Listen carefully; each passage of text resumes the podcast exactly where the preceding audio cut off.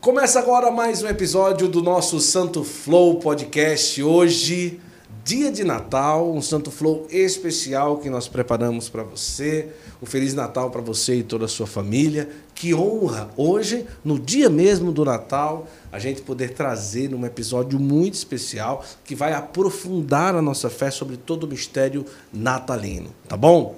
Olha, para você que está com a gente, eu já quero pedir o seguinte: né? todo mundo é, participou né, da ceia de Natal é, ontem à noite. Hoje todo mundo acorda, já, já almoçou o que restou da noite passada. Não é assim né, que acontece, né? O resto de ontem, o que sobra na ceia, a gente almoça no dia 25 e olhe lá sendo jantar de novo no dia 25, se sobrar aquele franguinho que está ali guardado, que dá para esquentar aquela maionese de batata que está na geladeira. Gente, não botem uva passa na maionese de batata. Isso é um absurdo. Isso é uma agressão à humanidade. Nós que somos gordinhos, que gostamos de batata, quando tem. E outra coisa, não bote maçã junto com batata. Isso é uma agressão a quem vai comer, rapaz. Eu sei que economiza, mas fica ruim. Isso é ruim. A pessoa diz que é bom mas a pessoa quer a batata, tá bom? Na maionese. Então, batata de maionese se faz com batata e maionese, tá certo? E não com maçã, batata, chuchu. Rapaz, bota chuchu para enganar. Tá bom. Agora vamos para o convidado de hoje. Olha só. Hoje nós vamos tratar sobre assuntos bem especiais. Sobre o Natal na Bíblia. Então, reis magos. Eles eram reis? Três? Eram três? Não eram? Manjedoura, estábulo, casa, casa simples, onde verdadeiramente Jesus nasceu. O que, que Jesus estava fazendo? Que tinha que viajar, que, tá, que tinha que ir para uma cidade, e estava numa cidade, teve que ir para outra. Como que foi? Santos inocentes, bebês morreram por causa de Jesus. Como que foi essa situação toda? Então, tem tanta coisa na época do Natal que a gente tem para conversar e nós vamos aprofundar um pouco. Ah, fala-se de Natal no Antigo Testamento. Quais os textos que prefiguram o nascimento de Jesus? E até mesmo é, o modo como Jesus nasceria já era previsto ali, já era falado no Antigo Testamento. Né? O povo judeu já sabia como viria o Messias, como que era tudo isso. Ele, olha, olha como vai ter tanta conversa hoje aqui no nosso Santo Flow. E ele, que é professor de Bíblia, mestre em Sagrada Escritura, se eu estiver errado, você Isso. me corrija, e agora está terminando o seu doutorado em Bíblia, e é com muita alegria que nós recebemos hoje o retorno neste dia do Natal, nesse episódio especial, o professor João Cláudio Rufino. Está aqui ele, bem-vindo de volta. Muito obrigado, Guto. Valeu, tamo junto. Que Vamos bom. falar desse Natal aí na escritura, algo tão maravilhoso, e eu tenho certeza que muitas informações, Sim. muita beleza né, vai ser trazida aqui hoje para iluminar esse Natal maravilhoso que a gente está vivendo. Sem dúvida. E uma coisa importante, sabe o que, que é? Quem está em casa, quem está em casa, é, pega uma pipoca aí, ó, um chazinho gelado, sei fazer propaganda, né? Alguma coisa, um refrigerante, senta aí. Ou então, se você está assistindo depois, aumenta o volume, porque assim, vai ser um bombardeio de conteúdo o nosso podcast hoje. Sempre quando. A segunda vez que o João Cláudio Rufino, Rufino vem aqui, nós ficamos com gostinho de quero mais. Eu disse, cara, vamos fazer logo um outro agora no Natal. Curiosidades bíblicas sobre o Natal. Eu acho que realmente foi algo bem especial. Estamos aqui com ele para a gente é, conversar. Mas da primeira vez que você veio aqui, uhum. como que foi? As pessoas chegaram a comentar Rapaz, na paróquia, teve muita gente comentando. É, sobretudo aquelas explicações relacionadas a Maria dentro da Sagrada Escritura, né? É, alguns inclusive não católicos, Sim. furiosíssimos com a explicação. Mas a gente ama, né? Os irmãos também. Claro, faz parte. É, e tudo mais. E, rapaz, teve uma repercussão bem forte mesmo. Eu não esperava que fosse tanta, não. Que bom. E, inclusive, bom. depois a gente é, foi acompanhando né, alguns comentários nos recortes sim, e tal, para ver que o povo estava tava entendendo das explicações. Eu achei realmente muito legal. E é, uma, é um veículo muito bacana, né, Guto? Porque a forma como flui a conversa é. fica leve, né? E a pessoa pode absorver mais informação assim, né? Não, sem é. dúvida, sem dúvida. E eu fiquei muito feliz, eu achei muito legal. Mas vamos lá, hoje eu quero conversar. Eu vou hoje fazer aqui uma sabatina natalina. Eu só lembro daquele menininho, ei, Natalina. Manda uma mensagem natalina. Vai, vai, Natalina. É, Jesus. E aí, Natalina, o cara lá do Rio de Janeiro, menininho, né? Mas hoje uma sabatina natalina, hoje aqui com o nosso querido professor João Cláudio Rufino. Eu já quero começar é, logo sobre a realidade inicial do Natal. Né? A partir do momento em que Jesus é criado ali em Nazaré, né? acontece que ele precisa ir, ou melhor, ele vai até Belém para que é, ele nasceu ali em Belém. Uhum. Beleza. Mas a pergunta é: ele vai porque houve o sonho de São José que precisava que ele fosse nascer lá, uhum. ou tinha alguma outra peculiaridade que ele uhum. já precisava estar em Belém, porque se fala de recenseamento. Como que é essa, essa história toda foi pelo sonho? Isso. Foi também por essa necessidade? Ou o recenseamento não tem nada a ver com Belém, era para ser feito em Nazaré? Como que é para todo isso, mundo entender isso? Né? Perfeito. Né? Uma pergunta muito boa. A primeira questão fundamental, Guto, é entender que as tradições que relatam o momento pré-nascimento de Jesus e também o nascimento de Jesus está presente dentro do Evangelho de Mateus e do Evangelho de Lucas. Certo. Tá? Isso é muito importante. Nada que se tem no apócrifo se leva em conta não, como verdade não, mesmo. Não, não, tá? O que ocorre aqui? Marcos não trabalha essa infância de Jesus, nascimento e infância.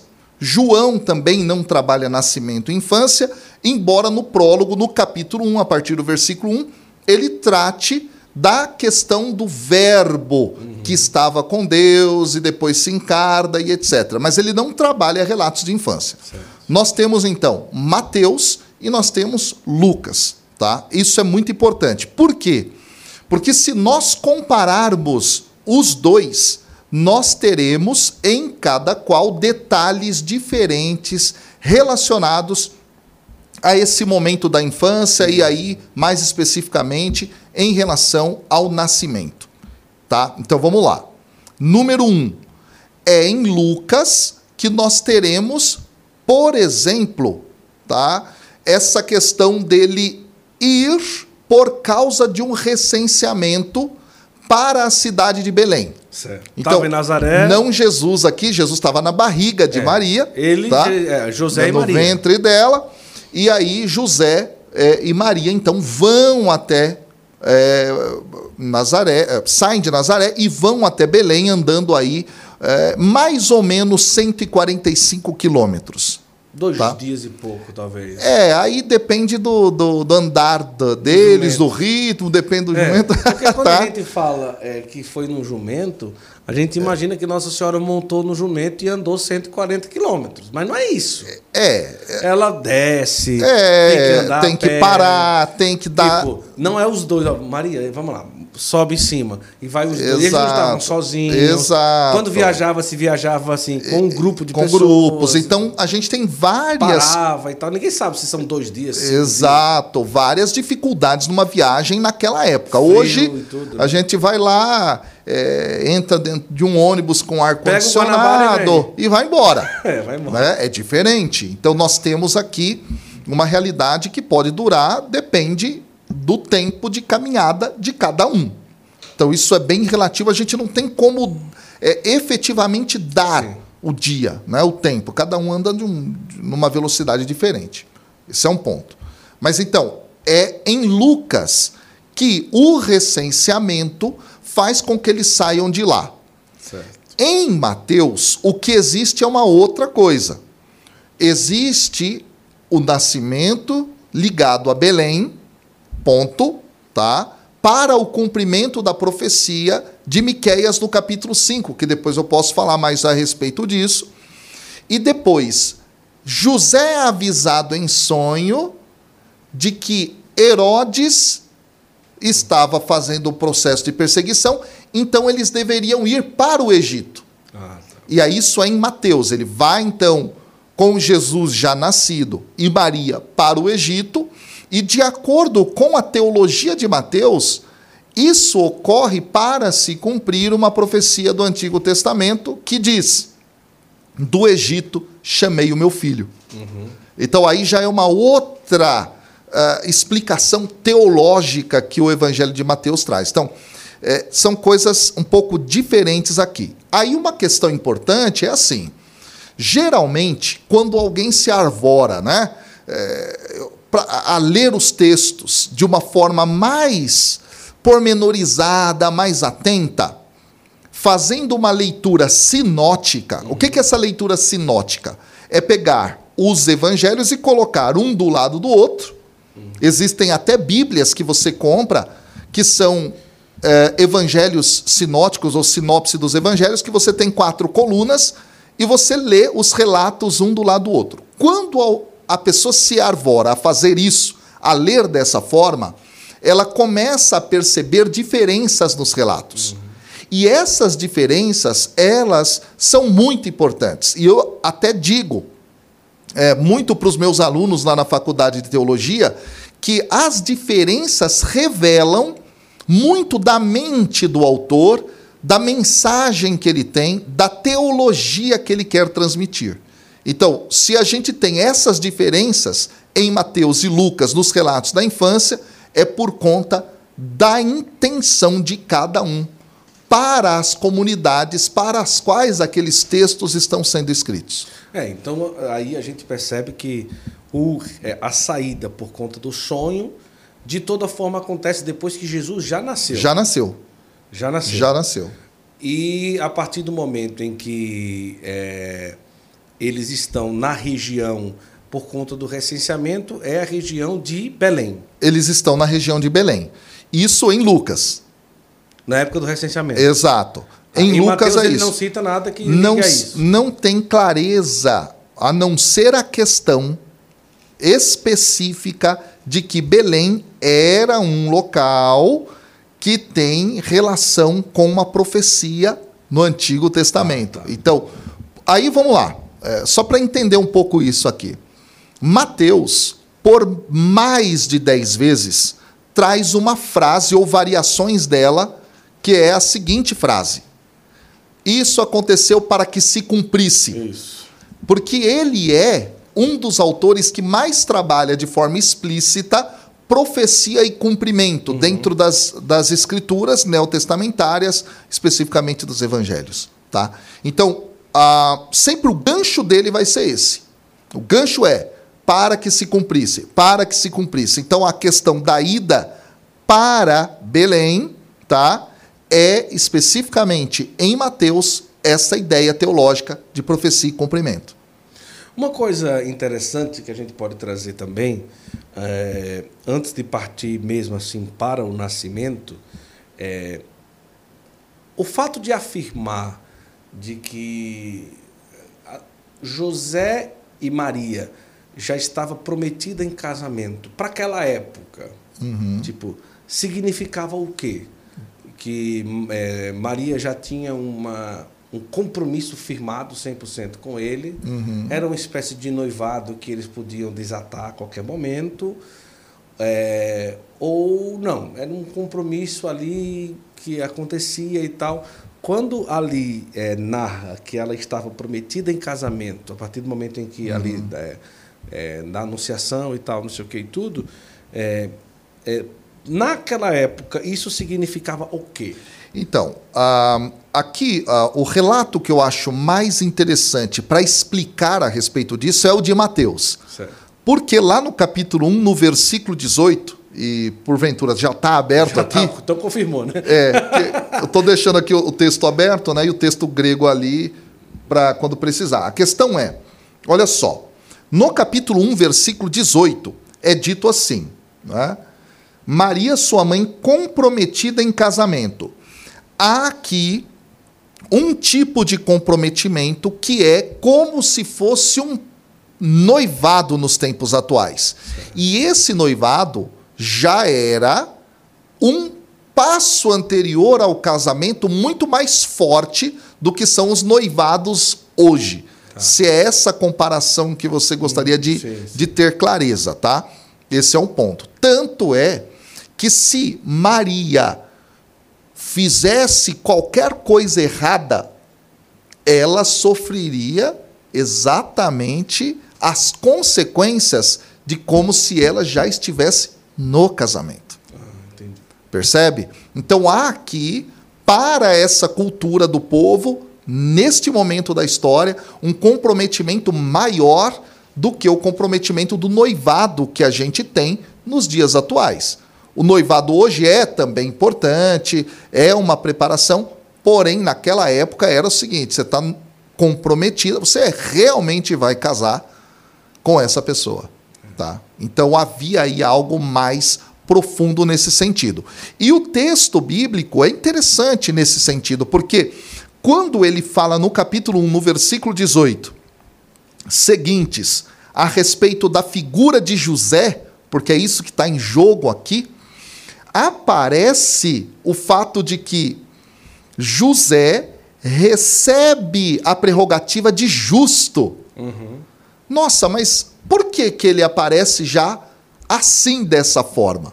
É muito interessante, porque a palavra justo, tzadik, no hebraico, dentro do Antigo Testamento, se refere, Guto, olha que interessante, a quem cumpre a palavra de Deus. Então, justo é o obediente à lei do Senhor. Mas, afinal de contas, por que é que aparece aqui justo logo de cara sem ter falado nada a respeito dele? Sim. O que é que ele cumpre? Porque a princípio até aqui em Mateus parece que ele descumpre. Uhum. Mas descumpre por quê? Porque Maria se acha grávida e a lei mandava apedrejar em caso de adultério. adultério. Agora, ele parece descumprir essa lei da Torá e é chamado de justo, mas é por quê? Porque, na verdade, ele adere àquilo que foi revelado Sim. a ele no sonho que ele teve. E ele obedece aquela revelação do sonho. Uhum. Então ele é chamado justo assim. é interessante. Então ele está cumprindo a palavra de Deus e crendo efetivamente que o que houve no processo da encarnação do Verbo no ventre de Maria se deu por obra do Espírito. Por isso ele é justo. É muito interessante. Falando de José ainda, é, que a gente tem todo um contexto, né? inclusive as músicas litúrgicas do Natal fala, né? É, ele nasceu pobre, Jesus nasceu pobre, realmente nasceu numa situação que a gente vai adentrar daqui a pouco nesse assunto e tudo. Mas aquela situação de pobreza que nasceu Jesus seria uma circunstância, mas que não, não seria também, é, como é que eu posso dizer, assertivo afirmar que Jesus vivia em pobreza. Não é? Essa é a minha pergunta. No sentido econômico, José. financeiro? Isso, é. Porque quando se fala de um carpinteiro, aí essa é a pergunta. Né? Até que ponto um carpinteiro tinha uma situação, uhum. pelo menos, equilibrada financeiramente para sustentar uhum. uma família? E considerando que muitas das construções daquela época eram feitas de madeira, uhum. era um carpinteiro ou um construtor também? Porque se, ah, vamos lá, vai fazer uma casa e muita coisa de madeira. Uhum. A própria construção. A estrutura também, toda. A estrutura toda de madeira uhum. e tal. Então, se era um construtor também, um homem que trabalhava, então não era bem assim uma questão de se dizer que Jesus vivia também em extrema então, pobreza, vamos por isso lá. nasceu na manjedoura. É importante essa pergunta e ela é bastante profunda e eu quero trabalhar, então, alguns dados que nós temos, históricos e arqueológicos, a respeito das, da região onde fica Nazaré e depois desse lugar chamado Nazaré. Vamos lá. A região onde fica Nazaré é no norte, tá? na região da Galileia. Nazaré, em absolutamente nenhum lugar, é citada como cidade nem mesmo o nome dela aparece nas obras de Flávio Joséfo, que relata diversos lugares da Galileia naquela época. Sim. Ora, mas por que, que Nazaré não aparece? É uma pergunta. Uhum. Daqui a pouco eu respondo. Dois, existe um outro ponto aqui, tá? No Antigo Testamento, Nazaré não aparece nenhuma vez. Como assim? Nenhuma vez aparece Nazaré lá. Nenhuma. Agora, por que, que não aparece nem em Flávio José, um autor importante para aquele período? Também não aparece no Antigo Testamento. Porque Nazaré não é uma cidade. Nazaré é um vilarejo. Um vilarejo que detinha mais ou menos entre 200 a, no máximo, 400, 500 pessoas. Pessoas, não famílias. Pessoas. Pessoas. Então é um local extremamente pequeno. E nesse local, aí é o que é o dado interessante, é de onde vem José. E a profissão de José na língua grega é tecton. Tecton deu a palavra arquitecton, arquiteto. Ah. Então ele era um construtor. Nós trazemos a ideia da carpintaria porque o carpinteiro ele também faz as estruturas de madeira. Então José não fazia só mesa, Não, cadeira. não, não, de forma alguma. Até é interessante que algumas imagens mostram é, é, daqueles santinhos José fazendo uma mesa tal como essa que a gente está aqui. Esse tipo de mesa nem era usada por aquele povo naquela época. Mas por quê? Porque a mesa era no chão.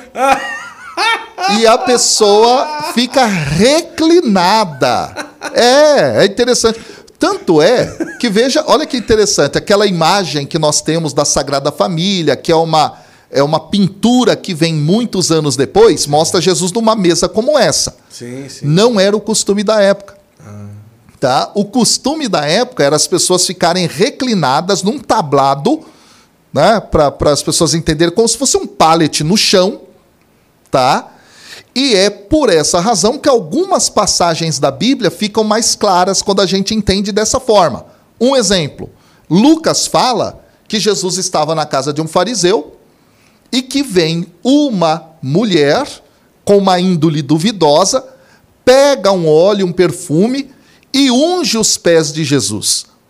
Essa mulher era uma pecadora. Sim. De acordo com o relato lucano.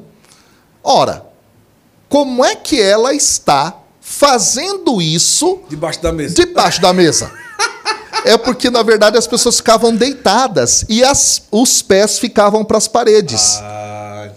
E esse é um detalhe interessante. Um outro detalhe interessante. Imagina a mulher de quatro assim. De, é, quem embaixo. Não. Entendeu? Agora, outra pergunta interessante em relação a isso, aí, a, a questão da mesa é importante a gente entender assim.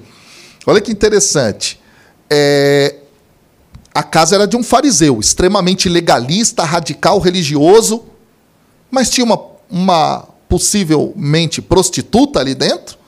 Como é que pode uma prostituta estar dentro da casa de um fariseu? Ora, como é que pode isso e entrar debaixo da mesa? Que agora a gente já sabe que não é.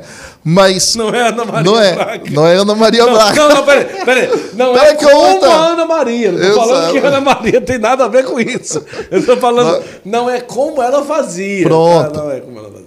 Qual que é o negócio? Esse, esse negócio da Ana Maria foi foi eu. Uma questão é, é como que como que podia uma mulher daquela índole estar na casa de um fariseu? um homem religioso, radical, é porque era costume da época.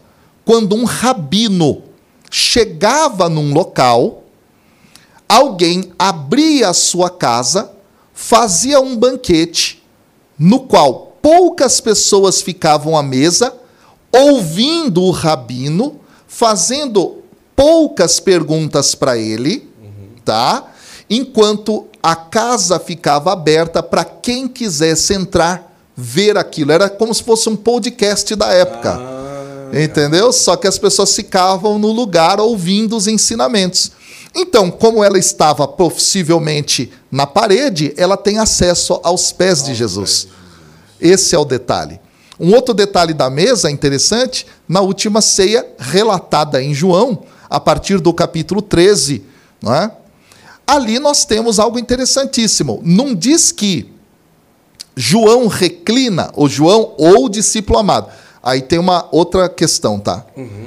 Que a Bíblia em momento algum diz quem é o discípulo amado. Isso, tá? Isso mas o pessoal chama de João, estou aqui chamando de João só para não confundir é, o povo, mas tá aí. O que, que acontece? Não diz que ele reclinou a cabeça no peito de Jesus. Imagina você sentado numa mesa como essa para reclinar a cabeça no peito do outro. É, não dá. Não dá. no máximo você vai pegar o ombro, ou senão vai ficar numa posição muito esquisita. É. Quando a mesa está no chão, você está deitado de lado, Sim. alguém está deitado na sua frente, você põe a cabeça para trás é, já era. e você reclina a cabeça no peito de quem está atrás de você. Então, nesse sentido, é, é que a gente precisa entender, então, a mesa era no chão.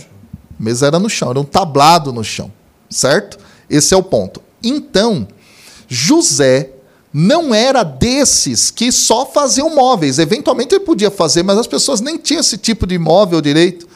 Entende? Elas, elas é, se deitavam em esteiras no chão, por exemplo, de palha. Não faziam uma cama como a gente, um sofá como a gente, um banquinho como a gente. Se sentavam mais no chão mesmo, sobretudo naquela região. Então, Nazaré é um local vilarejo, dormitório, de acordo com os, os fatos que nós temos, tá? arqueológicos, que foram encontrados ali um local, isso é fantástico, onde, eu vou chamar de pedreiros, para a gente poder entender, trabalhavam. Saí, moravam, aliás, saíam dali e iam a seis quilômetros a pé para uma grande cidade citada por Flávio Joséfo, citada em documentos romanos, a pérola da Galileia, a cidade mais bonita, mais rica da Galileia e que não é citada nenhuma vez na Bíblia. Ficava a seis quilômetros de Nazaré. Qual o nome dessa cidade? Séforis. Séforis, se você pega hoje e vai até lá no sítio arqueológico, geralmente as peregrinações não vão até lá, Sim. porque às vezes não é tanto interesse ou não aparece na Bíblia e tal, mas ela é uma das coisas mais importantes que a gente faz lá na região para entender Jesus. Em Séforis, quando você visita o sítio arqueológico, você tem ali ruas fantasticamente construídas, uhum. avenidas, você tem estruturas antigas maravilhosas, captéis que foram encontrados ali. Captel é aquilo que fica no, no topo de uma, de uma coluna, né? Então, é, uma construção maravilhosa, com pedras, agora que vem o detalhe, que saíam de uma pedreira que foi encontrada na região de Nazaré. Ou seja, em Nazaré viviam trabalhadores braçais, pobres, que iam para as construções de Séforis. Então, possivelmente, Jesus está dentro desse ambiente pobre, economicamente falando, muito pobre, de pessoas que eram trabalhadores braçais para os grandes é, da elite daquela época. Existe um relato de um historiador. que os construtores rejeitaram, rejeitaram tornou-se a pedra angular. Interessante isso, né? Isso é um salmo que, aliás, é o salmo mais citado de toda a Bíblia. Essa passagem mais citada, é, mais citada é dentro do, do, do, Novo Testamento. Tá? Do Antigo Testamento, a passagem mais citada é essa, é um salmo. Olha que curioso, é, né? É, dez vezes. Fato é, interessante aqui, que é, Jesus ele está num ambiente muito pobre e existe um historiador romano que relata quando dois nazarenos foram pegos roubando, presos, colocados diante de uma autoridade da região. E sabe qual é o relato que ele faz dos nazarenos? Diz que a autoridade romana os mediu dos pés à cabeça, depois de olhar as mãos calejadas, os pés calejados, descalços e muito sujos, roupas como de mendigos maltrapilhos, a autoridade romana teve dó e disse: Esses homens são muito pobres e são miseráveis, larga eles, deixa eles ir embora. Esse era o tipo de gente que tinha em Nazaré. Então, Nazaré é um local pobre. E isso é muito significativo quando a gente olha para os relatos a respeito de Jesus nessa região. Né? O próprio Deus envia o seu filho para morar num dos lugares mais pobres de toda aquela região. E José acaba trabalhando duro para poder sustentar. Tanto é que o texto é, fala isso mesmo, né? As pessoas reconheceram Jesus como filho do carpinteiro. Então ele era um, um trabalhador, conhecido é. ali, um homem, né? Como que pode? É um filho é. do carpinteiro e de Exato. Nazaré, imagina. Exato. E daí a gente começa a entender como é que pode vir coisa boa coisa desse boa lugar. De lá. Entendeu? A Porque fama já era. Exato, exato. Então é bem interessante isso. Nós temos é, essas descobertas feitas que de fato ajudam a gente a iluminar essa questão de Nazaré. Tá? É muito legal é. isso, né? Muito bom. Inclusive, falar em construção e tudo, e, e carpinteiro, eu quero lembrar agora, é, convidar você a surpreender alguém enviando uma imagem do artesanato Costa. É, agora, no início do ano, imagina a pessoa receber em casa um presente. Tirar essa garrafa daqui, tá feio, né? Um, pre... um presente. E sabe uma coisa legal? É que você pode comprar, mandar o endereço da pessoa e a pessoa vai receber. É como a gente estava comentando aqui, né?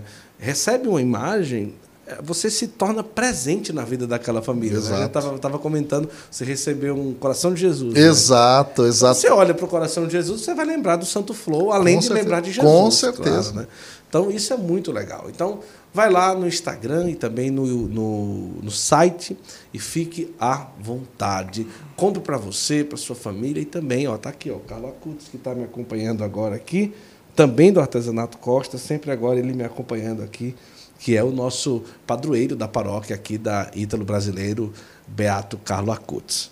Outra coisa interessante que eu quero convidar você é aproveitar, o ano novo está chegando, e você baixar o aplicativo Halo. Por quê? O aplicativo Halo ele vai te ajudar a criar uma rotina de oração. Ele vai te ajudar a entender um pouco a tua vida de fé. Então vamos lá. Lecto Divina, é, para criança e para adulto, oração para antes de dormir, lo-fi católico. Lo-fi é muito legal. É uma, é uma música que ajuda a gente a concentrar, que ajuda a gente a rezar. Música para antes de dormir. Muita coisa que tem naquele aplicativo. Você pode criar a sua rotina. Olha, tal hora eu vou rezar o texto de misericórdia, tal hora eu vou rezar é, o texto. É, então, assim, o aplicativo Halo ele te dá ali uma oportunidade, além de ter a Sagrada Escritura, para você pesquisar por palavra, isso ajuda muito, você colocar uma palavra que você está buscando ali, a palavra Salvador, palavra, e aí você pode também ir lá. O aplicativo Halo realmente é uma grande oportunidade para que possa criar uma rotina, ele vai te ajudar a viver a tua fé. Além de ter irmãos, quando você quiser rezar o texto com alguém, rosário, você entra no grupo, alguém que está rezando e reza junto. Ah, não, eu gosto de colocar o fone de ouvido, aí pronto, ele vai rezar a primeira parte e você vai continuar o texto, o rosário e assim vai. Baixe agora o aplicativo Halo, você vai ver como que muita gente está baixando. Eu encontro o pessoal, Guto, olha, o Halo me está ajudando muito, eu baixei, eu vi lá no Santo Flow. Vai aqui, o link está na descrição, fique à vontade, tá? Olha, sobre o artesanato Costa, tem o cupom, né, amor? 10% de desconto. Só é usar o cupom GUTO10. G-U-T-O 10. GUTO 10. E aí você vai ter a oportunidade de ter 10% de desconto em tudo aquilo que você compra lá no Artesanato Costa. Beleza? Mas vamos voltar aqui. É, mas antes eu quero ainda aproveitar, agora que a gente está falando. Não, vamos, vamos deixar quando a gente for falar dos Reis Magos, né? Que a gente traz aqui um outro assunto, tá? Tá calor, meu amor? Hã? Tá calor? Falar da camisa? Eu falo já. Calma, tá com calor. Ela, você falou, você viu que ela reclamou porque é. eu não podia comer. Quando eu comecei, olá, tudo bem? Começando, foi lá. Ah, Acabou de almoçar, é, cara. Entendi. Você tava comendo o quê? Tava comendo o quê? Batatinha? Olha ah, aí, tá ó, esse eu tipo aproveitei de, Esse tipo de alimento não pode estar no podcast. Não pode. Porque, ó, ó sai no microfone. Ah. Hum. Tá vendo? Eu aproveitei aqui, enquanto você começou a falar do uhum. artesanato Costa, eu já peguei uma bolachinha. Um esse aqui não dá, porque esse microfone não desliga. Aí, aí tá aí o é, João Cláudio Rufino. Olha, Nazaré! Não dá, né? Agora esse aqui pode, esse aqui pode. Esse aqui é fofinho. Bom, isso aqui pra caramba, né? Rapaz, misericórdia. Você olhou a validade antes de dar pra ele, amor? Brincadeira. é. Vamos, traz um, um bichinho desse aqui pra João Carlos Vino, que essa, é, essa água. É, vai, depois eu te explico, tá? Tá. É melhor. Entendi, tá bom. Arrepia aí. Vai, amor, dá uma troca aí. Eu vou perguntando aqui pra ele. Deixa a câmera em mim. Pode ser o. Você prefere o aqua fresh ou o chazinho? Já, o, chá. o chazinho, chá. mate e limão. Traz aí que eu também quero, que o meu já terminou. É melhor. Substitui aqui por chá de limão, pode ser. Não, tá gelado. Um frio desse aqui tá friozinho, tá bom, dá para tomar. Tá tranquilo. bom demais. Então vamos lá. A gente estava falando da, da profissão de José. Eu acho que foi muito legal a gente ter falado nesse sentido, né? Porque é, a gente entende que realmente era uma realidade pobre mas que não, José não era um carpinteiro, assim como as pessoas dizem. Você uhum. trouxe aí como é a palavra no grego? Tecton. Tecton. Que legal, né? Tecton. Muito bom, muito bom mesmo. E daí, agora eu queria trazer aqui algumas, algumas coisas interessantes, né? É, o fato de Jesus ter nascido naquele lugar é, confirma que realmente estava acontecendo um recenseamento e que as casas de hospedagem estavam lotadas. Uhum. Quando José vai pedindo lugares para dormir, ele pede em casa de hospedagem ou casa de família? Essa é a segunda pergunta, uhum, né? Legal. Ah, vai lá. Né? Como é que pode? Tava todas as pousadas da cidade, a pessoa já imagina, né? Todos os hotéis e pousadas Tudo estão lotados. Cheio, lotado. Ou ele pede que Legal. é casa de família, né? E o fato de estar tá lotado era porque estava na época do recenseamento, como as pessoas falam, uhum. realmente era isso. E o local em si tem um evangelho que fala que era uma casa, um, tem um evangelho que tipo assim, era no local de uma casa, né? Ou realmente era Isso. um estábulo, que é tipo um curral e tal, não sei o quê. Isso, perfeito. E como que a gente pode explicar essa questão da chegada no local e a procura do lugar para Jesus nascer Isso. e o local que realmente ele nasce? Né? Legal. É, existe aqui tá, um detalhe bastante importante. Então, Nazaré é o lugar de onde eles saem, ok? José e Maria grávida vão para Belém. É em Belém onde eles vão buscar um lugar para ficar, tá? O que nós temos de informação? Número um, era normal num processo de recenseamento, de contagem da população, igual o IBGE que faz o censo aqui no Brasil. lotado. Pronto. Então o que acontece? As pessoas tinham que voltar para o seu local de origem, o local da sua família, né? Então, por exemplo, meus pais são de Minas Gerais. Então eu teria que voltar a Minas Gerais com a minha família para lá ser contado dentro da minha, é, da minha família e tudo mais. Então, isso era um dado. Ponto. José é descendente de Davi. E Davi é de Belém. Então, isso é muito importante. Então, a cidade de Belém é a cidade de onde está vindo Davi. Davi tem um pai chamado Jessé, inclusive chamado de Obelemita, ou seja, porque ele é de, de Belém. Belém. Então, já que José é descendente de Davi, ele volta para Belém, ele vai para Belém. Esse é o ponto.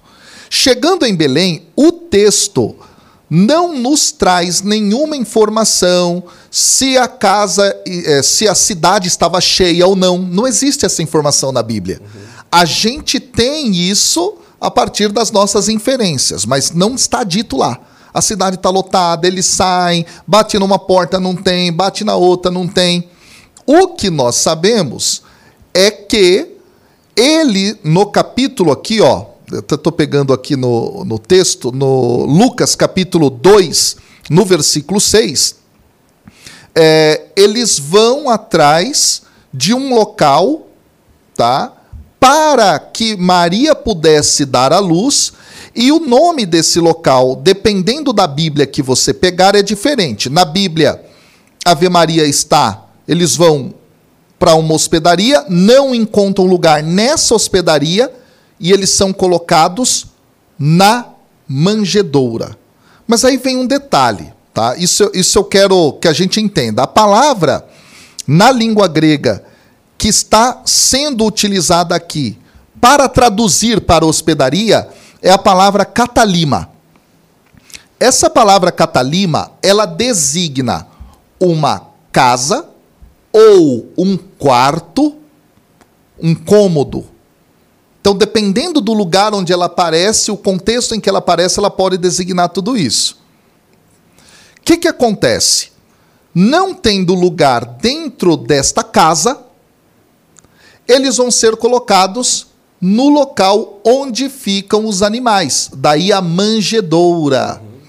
Esse é um ponto importante aqui. Eu vou explicar esse sentido da manjedoura, faz é, é, ilumina muito a nossa mente quando a gente entende isso, tá? a respeito de Jesus. Ponto. Vão para o local dos animais. Só que a gente imagina o local dos animais fora da casa. E naquela época, com as informações que nós temos, os animais eles ficavam no andar de baixo e a família, quando tinha esses animais, ficava no quarto superior, no quarto de cima. Então não era o quintal, não era um puxadinho lá para fora, mas era dentro da própria casa. Olha que interessante isso. Então na parte de baixo, certo? O que ocorre? Jesus então nasce, é envolto em faixas, posto numa manjedoura. Isso dentro do Evangelho de Lucas. Ok? Em Mateus é outra informação. Agora, por que é que Lucas coloca Jesus aqui numa manjedoura? Aí nós temos que entender. Lucas é um dos evangelistas que mais trabalha o profeta Isaías. E o profeta Isaías, no capítulo 1, no versículo 3, deixa eu pegar aqui. Isaías é o primeiro livro profético dentro da organização da Bíblia Católica, né? Lá no capítulo 1, no versículo 3, tá? É dito assim, ó: O boi conhece o seu dono e o jumento a manjedoura do seu senhor. Olha só. Mas Israel é incapaz de conhecer, meu povo não é capaz de entender. Então, qual é a mensagem que Lucas está dando? Ele é o Senhor, até os animais reconhecem, mas dentro de toda a narrativa lucana e posteriormente em Atos dos Apóstolos, o povo que era para ter recebido o Senhor não o recebeu. Então a ideia da manjedoura é o cumprimento desta teologia, desta profecia de Isaías, na verdade. Olha só. É esse o sentido. Agora, quando ele está ali, que nasce nesse espaço, né? É, não se fala se tudo aconteceu sozinho. O que, o que a gente entende? Né? Do ponto de vista de um raso entendimento, de uma, de uma rasa percepção, a gente olha o seguinte, olha, vai lá para o estábulo e esse menino nasce lá. E fica José e Maria e José fazendo parte de Nossa Senhora. Uhum. A nossa cabeça é isso. Tipo, eles foram rejeitados, fica lá embaixo uhum. e tal. Mas nós não temos nenhum relato de como tudo isso aconteceu, né? Se as uhum. pessoas daquela casa se envolveram, era uma grávida, se ajudaram a Jesus nascer. Sempre quando a gente olha a foto, sempre tem só Jesus, Nossa Senhora, os animais isso. e José, né? Então, é, sobre isso a gente não tem nada como imaginar. Nós né? temos é, alguns relatos de parto do primeiro século. Geralmente, parteiras ajudavam. Então, certo. eu estou falando aqui não da doutrina católica, sim, sim. tá bom? Que pensa e entende mais Maria Virgem antes, durante e depois do parto, como Maria Virgem Perpétua sim, e tal. Estou né? falando relatos da época, não estou falando disso aqui. Uhum. Geralmente tinha parteira para ajudar. Esse é o ponto, tá? Esse é o ponto. Nós aqui não temos a informação exata de como foi o nascimento. Isso não aparece no texto bíblico. Uhum. Ponto. Isso talvez porque não seja tão importante como, o, como teologia para esse momento. Isso é que é importante a gente entender. Geralmente, essas lacunas de informação se dão pelo fato de que não há, por parte do autor, a intenção teológica de explicitar qualquer coisa a partir disso. Então não aparece. Fato é, naquela época, quando se nascia alguma criança, parteiras ajudavam, tá? A gente tem a figura de parteiras aparecendo já dentro do Antigo Testamento, Séfora, Fua, no nascimento, por exemplo, de Moisés, lá do Antigo Testamento. Então, é, parteiras realmente eram ah, muito presentes dentre o povo para a ajuda. Isso era muito comum. Tá? É, do ponto de vista relatado na Bíblia, qual seria a primeira pessoa a vi visitar Jesus? Ou os primeiros? Ou tipo assim, a primeira visita que Jesus recebeu? Vamos lá. Do ponto de vista bíblico, nós temos duas informações. Uma em Mateus, outra informação em Lucas. Em Lucas aparecem os pastores. Tá? É, os pastores não são isso. os reis magos. Não são. é, é engraçado, isso é interessante. Três porque... pastorinhos e três reis magos. Exato. Nem disse que eram três reis magos. Exato. Mas não disse que eram três pastores, não? Também não. o, o texto. é, rapaz, é muito interessante. Os três reis magos. O texto não fala. Entendeu? o texto não fala. Então, assim, o ponto inicial aqui é que pastores aparecem em Lucas. Pastores, quando se fala, era gente que cuidava de ovelha. Cuidava de ovelha ou algum outro gado miúdo tá? Aí carneiro, ah, tá. né, bode ali, tal, tal, tal. Aqui existem algumas explicações interessantes. Vamos entender por que é que Lucas coloca a figura de pastores que recebem o anúncio por parte dos anjos e vão na direção do Messias, do rei que nasce. Vamos lá. No Antigo Testamento, existe uma profecia muito interessante colocada que, que mostra tá, uma ligação muito profunda. Primeiro, Deus é aquele que é o pastor do povo. Então, isso aparece em diversos momentos da Escritura, mas numa profecia muito importante, dentro do profeta Jeremias, o Messias, o rei, vai ser um rei pastor. Daí nós vamos ter a identificação, portanto, é, do Messias com o pastoreio e alguns vão dizer que esses pastores aparecem em Lucas para, de alguma maneira, fazer referência a essa profecia. Entendi. Muito interessante. Um outro uh, é, dado interessante é que dentro do Antigo Testamento aparece, tá?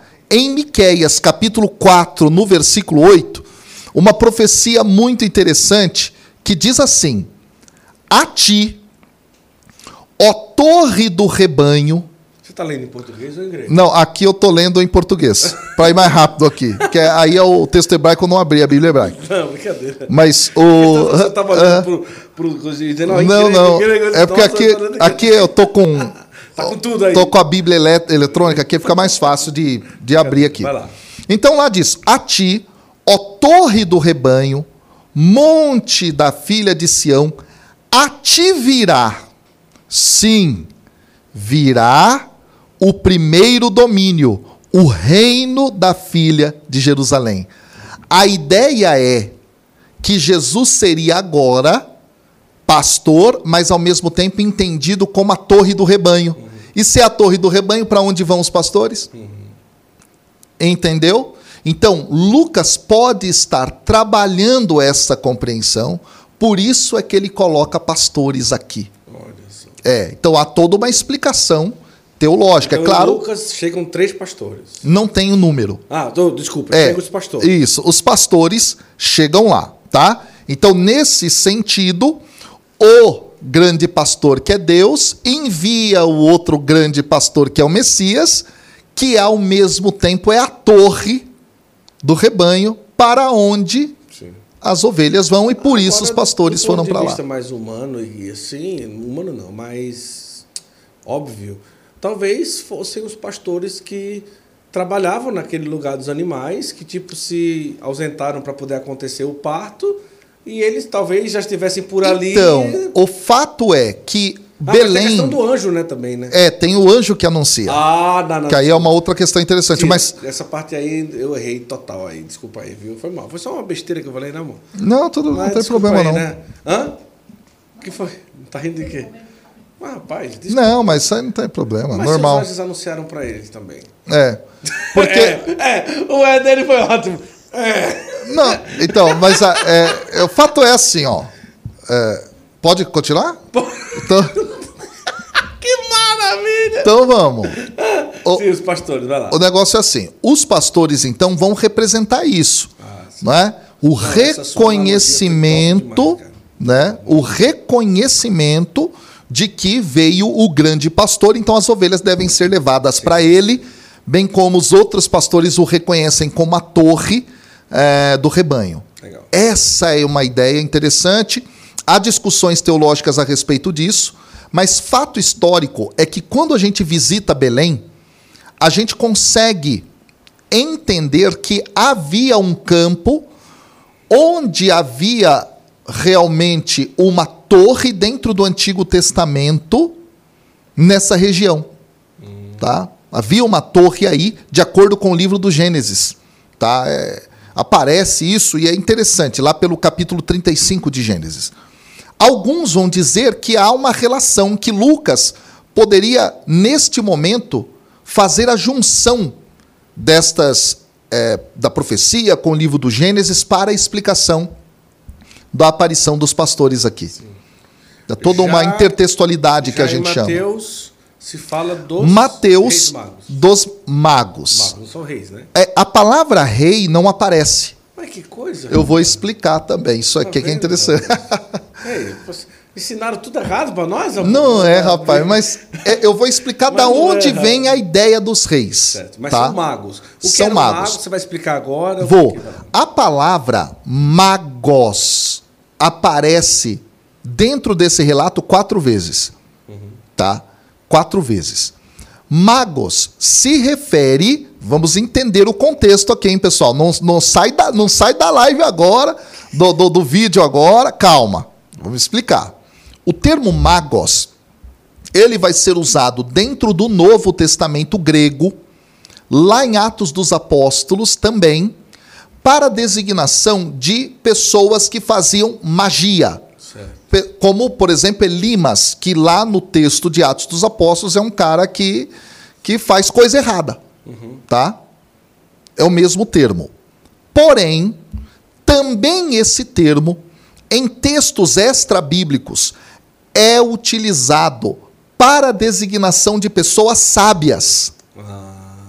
Ok? Sobretudo pessoas sábias da região do Oriente. Aqui eu quero muito que todos prestem atenção. Nesse sentido, o texto logo de, eh, de Mateus deixa claro que estes magos vieram do Oriente. Então eles eram sábios. E esses sábios, de acordo com os documentos extrabíblicos, eram pessoas que estudavam religiões, textos religiosos, estudavam os astros, tá? E eram pessoas que buscavam muito conhecimento. Então, isso pode ter sido, do ponto de vista histórico, a explicação do porquê eles estavam ali, Sim. naquele instante. Certo? Esse é um ponto muito interessante. O que, que acontece? O texto não nos fala que eles eram reis mas da onde vem essa ideia? Essa ideia vem do Antigo Testamento, na verdade. Quando a gente vai para o Salmo 72, que é um salmo que fala a respeito do Messias, e aí eu, eu quero também abrir aqui depois um espaço para explicar o que é o Messias, tá? Tá, beleza. Isso é muito importante. O salmo fala, o salmo 72, fala do rei prometido. Você que vai abrir na Bíblia Ave Maria aí na sua casa, é o Salmo 71. Não sei se vocês já perceberam que na Bíblia tem o salmo com numeração maior e o salmo com a numeração menor. Explico, tá? O salmo com a numeração maior é a numeração da Bíblia hebraica. Com a numeração menor é da Bíblia grega. E na Ave Maria se numera com os salmos da Bíblia grega, a partir do Salmo 9 para frente, tá? Que essa divisão acontece. Depois ela se acerta lá na frente para encerrar o livro dos Salmos. Mas é o seguinte: no Salmo 72, que fala sobre esse Messias, sobre esse rei prometido, o texto diz assim, ó: Os reis de Sabá e Sebá lhe pagarão tributo. Todos os reis se prostrarão diante dele, as nações todas o servirão. Então, se pegou esse salmo e se atrelou à figura desses que são os reis, entre aspas, magos. Mas o texto não fala que são reis. Mas há uma outra passagem de Isaías, capítulo 60, que faz uma referência aos presentes. Os presentes aparecem dentro do texto de Mateus: ouro, incenso e mirra. E aí o interessante é que. Por isso que disseram que eram três, né? Por isso que disseram que eram três. É daí que vem o número é, três. Três presentes, ouro, incenso e mirra. Mas pode ter sido dois, é, levou dois e outro levou Até um. porque, Guto, por exemplo, para algumas tradições cristãs orientais, o número de magos é doze. Ah, é? É. E traz tu que tanto de presente? Então, mas aí que tá. porque eles não associam o número de presentes é, com o número dos magos, né? Então, aqui é interessante porque no Salmo é, Salmo. No profeta Isaías, no capítulo 60, vai aparecer assim, ó. Olha que interessante. Então verás e ficarás radiante, o teu coração estremecerá e se dilatará, porque as riquezas do mar afluirão a ti, a ti virão tesouros das nações. Agora que vem o detalhe, ó. Uma horda de camelos te inundará, os camelinhos de Madian e Efá todos virão de Sabá, trazendo ouro e incenso, proclamando os louvores do Senhor. Olha só. Então aqui é a passagem que explica ouro e incenso. Tá? E por que, que não aparece a mirra? Porque a mirra vai ser compreendida depois pelos pais da igreja como um presente que designa a morte de Cristo, o, embalsama, o embalsamento do corpo dele. Uhum. Então é interessante Porque isso. A mirra era usada para isso. Né? Era usada para isso. É, uma das, das coisas era para isso. Então, nesse sentido, o texto de Isaías está posto como pano de fundo de Mateus, quando ele fala desses presentes, porque ele está falando do grande dia de esplendor e da manifestação do Senhor que ocorrerá. Então, nesse sentido, é que se associou é? o Salmo 72 com Isaías 60 para falar de magos, reis, que trazem presentes para a celebração não é, da chegada do Messias. A ida deles para ver Jesus por causa de uma estrela, né? vimos uma estrela vindo do Oriente. Ah, tá, legal. Isso significa que eles já tinham um certo conteúdo para fazer Isso. o discernimento daquela estrela, já estava falando do nascimento Isso. do Messias? Possivelmente esses magos do Oriente eram persas. Isso depois foi o que ficou na tradição, tá? E os persas estudavam muito os astros, etc, etc, etc. Estudavam também textos religiosos, como eu havia dito agora há pouco. Vamos entender aqui agora algo muito importante. Perceba que esses magos, tá? eles têm dentro do seu horizonte narrativo aqui a estrela que aparece. Mas por que que essa bendita estrela aparece aqui? Isso é fantástico da gente entender. Também está no Antigo Testamento. Se a gente for lá no livro de Números, tá? Vamos lá para o livro de Números, capítulo 24 nós teremos um momento no qual o povo de Israel estava passando E um rei chama um profeta, ou também aqui chamado na escritura de mago, do Oriente, para amaldiçoar o povo. O rei é Balaque, esse mago do Oriente é Balaão. E Balaão, então, quando tenta proferir maldições contra o povo de Israel que passava naquela região, não consegue proferir maldições, mas ele vai proferir uma profecia de bênção. E qual é a profecia de bênção que esse mago do Oriente, ele era do Oriente, Balaão, profere? Ele diz assim, isso é maravilhoso. Ele diz assim, ó, capítulo 24, versículo 17. Eu o vejo, mas não agora. Eu o contemplo, mas não de perto. Olha que fantástico. Um astro, uma estrela, procedente de Jacó se torna chefe. Um cetro se levanta procedente de Israel. Quem é esse chefe procedente de Israel, procedente de Jacó, o Messias? E aqui então é que aparece a estrela. A estrela é a confirmação da bênção de um mago do Oriente, proferida para o povo de Israel. E por isso agora Mateus coloca os magos do Oriente. Se Balaão não viu, os novos magos do Oriente vêm. Muito legal. O cumprimento dessa profecia. Então é muito interessante isso. Vem daqui, na realidade, essa questão da estrela e tudo mais. Esse tempo de conversa, nós falamos, já estamos no nascimento, né? Tem até umas imagens que nós vamos mostrar daqui a pouquinho, né? Que você isso, isso, pessoal, isso. Né? Vamos mostrar. Antes disso, eu tenho uma imagem para mostrar para você que é essa camisa bonita do Natal. Deixa eu parar de comer para falar, né, amor? Dos patrocinadores, né? Oi? Tudo bem? Tem mais o que aí para servir para o nosso amigo? Esse estúdio novo estava bem fraco ainda de comida, né? Se você comesse menos, dava pra... Como é? Se eu comesse menos? Sobrava para os outros. Você não tem vergonha na cara de falar isso, não? Rapaz. Não, você viu o que, é que ela falou? Se você comesse menos, sobrava para os outros. Você viu, irmão? É. Mas até que tá sobrando aqui, ó. Como aí, cara, fica à vontade. Outra coisa vou, é bom. Vou pegar isso aqui de novo. O aqui, tá que meio é vencido, eu comi agora, tá meio. Tá meio tá murcho, meio velho, mas, tá, mas, mas, tudo bem. Mas tá bom, né? É. Bora.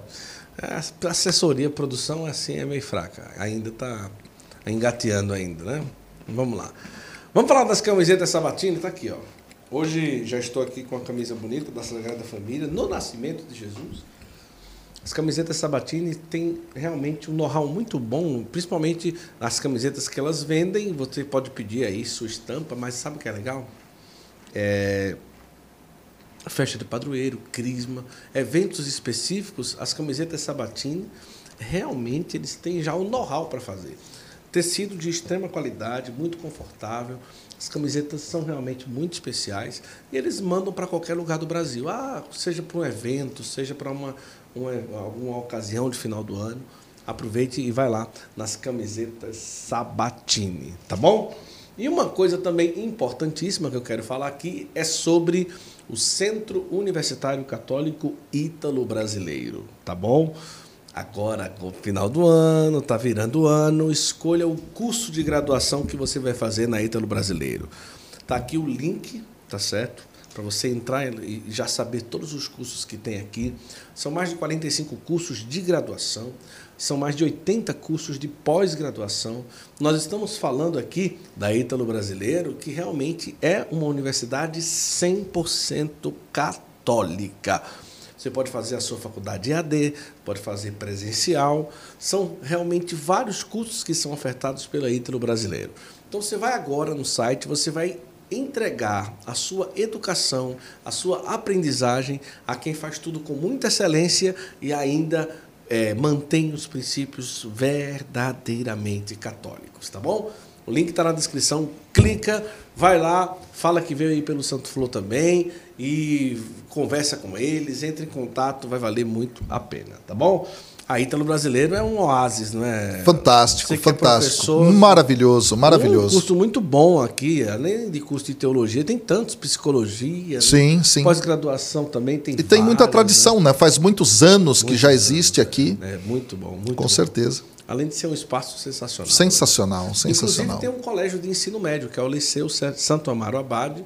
Você mora aqui na região de Santo Amaro, é o lugar para o seu filho fazer o ensino médio, tá bom? E agora eu aproveito também e convido você a considerar uma viagem com a obra de Maria Peregrinações, tá? Agora, Pentecostes em Assis, na Itália, Pentecostes com São Francisco, vai também lá no Padre Pio, São é, Monte Gargano também, eu acho que vai, né, filha? Por ali, pela região. É... Não, não, acho que não vai não. É Assis. O Pentecostes é em Assis. Tem uma outra peregrinação que vai passar por lá também. É, outra coisa importante, essa peregrinação em Assis, no, em Pentecostes, Frei Gilson vai, o Padre Reginaldo Manzotti, Madre Kelly Patrícia com o Instituto Hesed. Vale a pena você já se preparar para maio de 2024. São vários os roteiros. Tem um congresso em outubro, congresso de cura, começando em Lourdes e terminando, terminando com o congresso mariano em Fátima. Esse o Santo Flow vai, com a graça de Deus, tá bom? Vamos lá. Aproveite. É uma viagem mas é mais do que isso, é uma peregrinação, um encontro com Deus.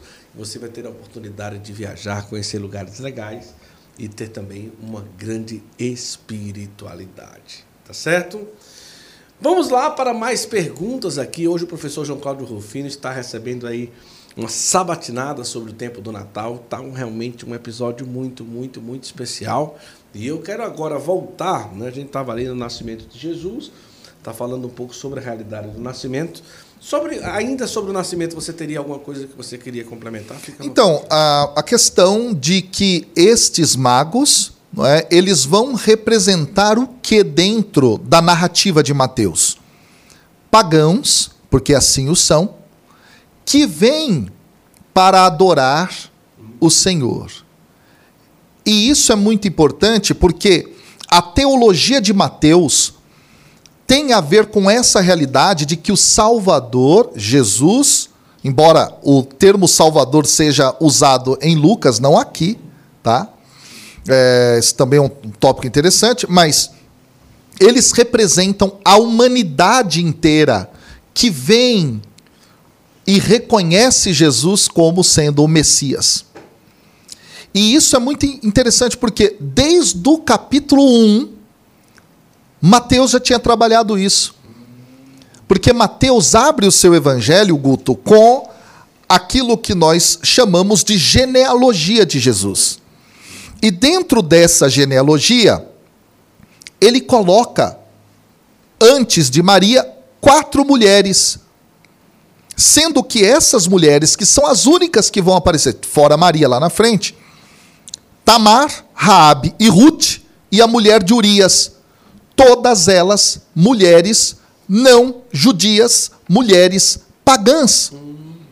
E, inclusive, Ruth era moabita, e de acordo com o livro do Deuteronômio, um moabita nunca poderia ser incluído, olha que interessante, dentro da dinâmica do povo Nossa, é judeu.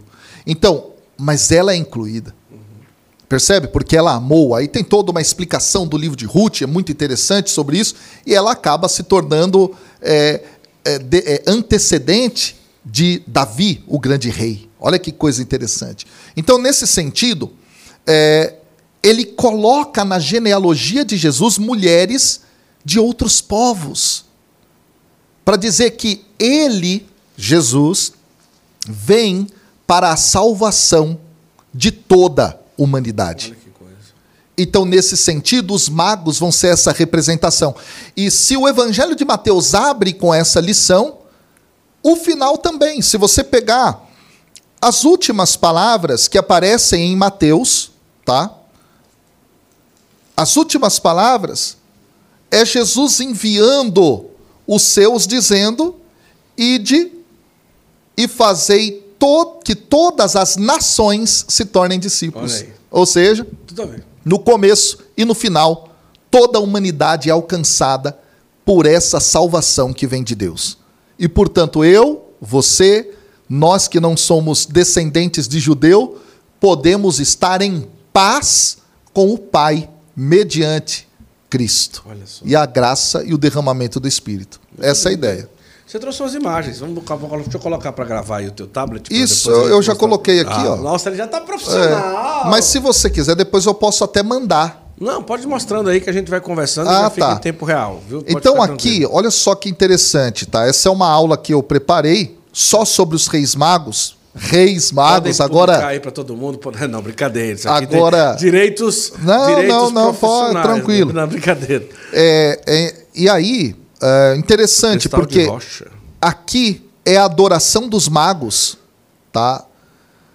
Num cristal de rocha talhado, nós inferimos do século IV ou até o século VI e está no museu do Vaticano, né? o Museu Sacro lá do Vaticano.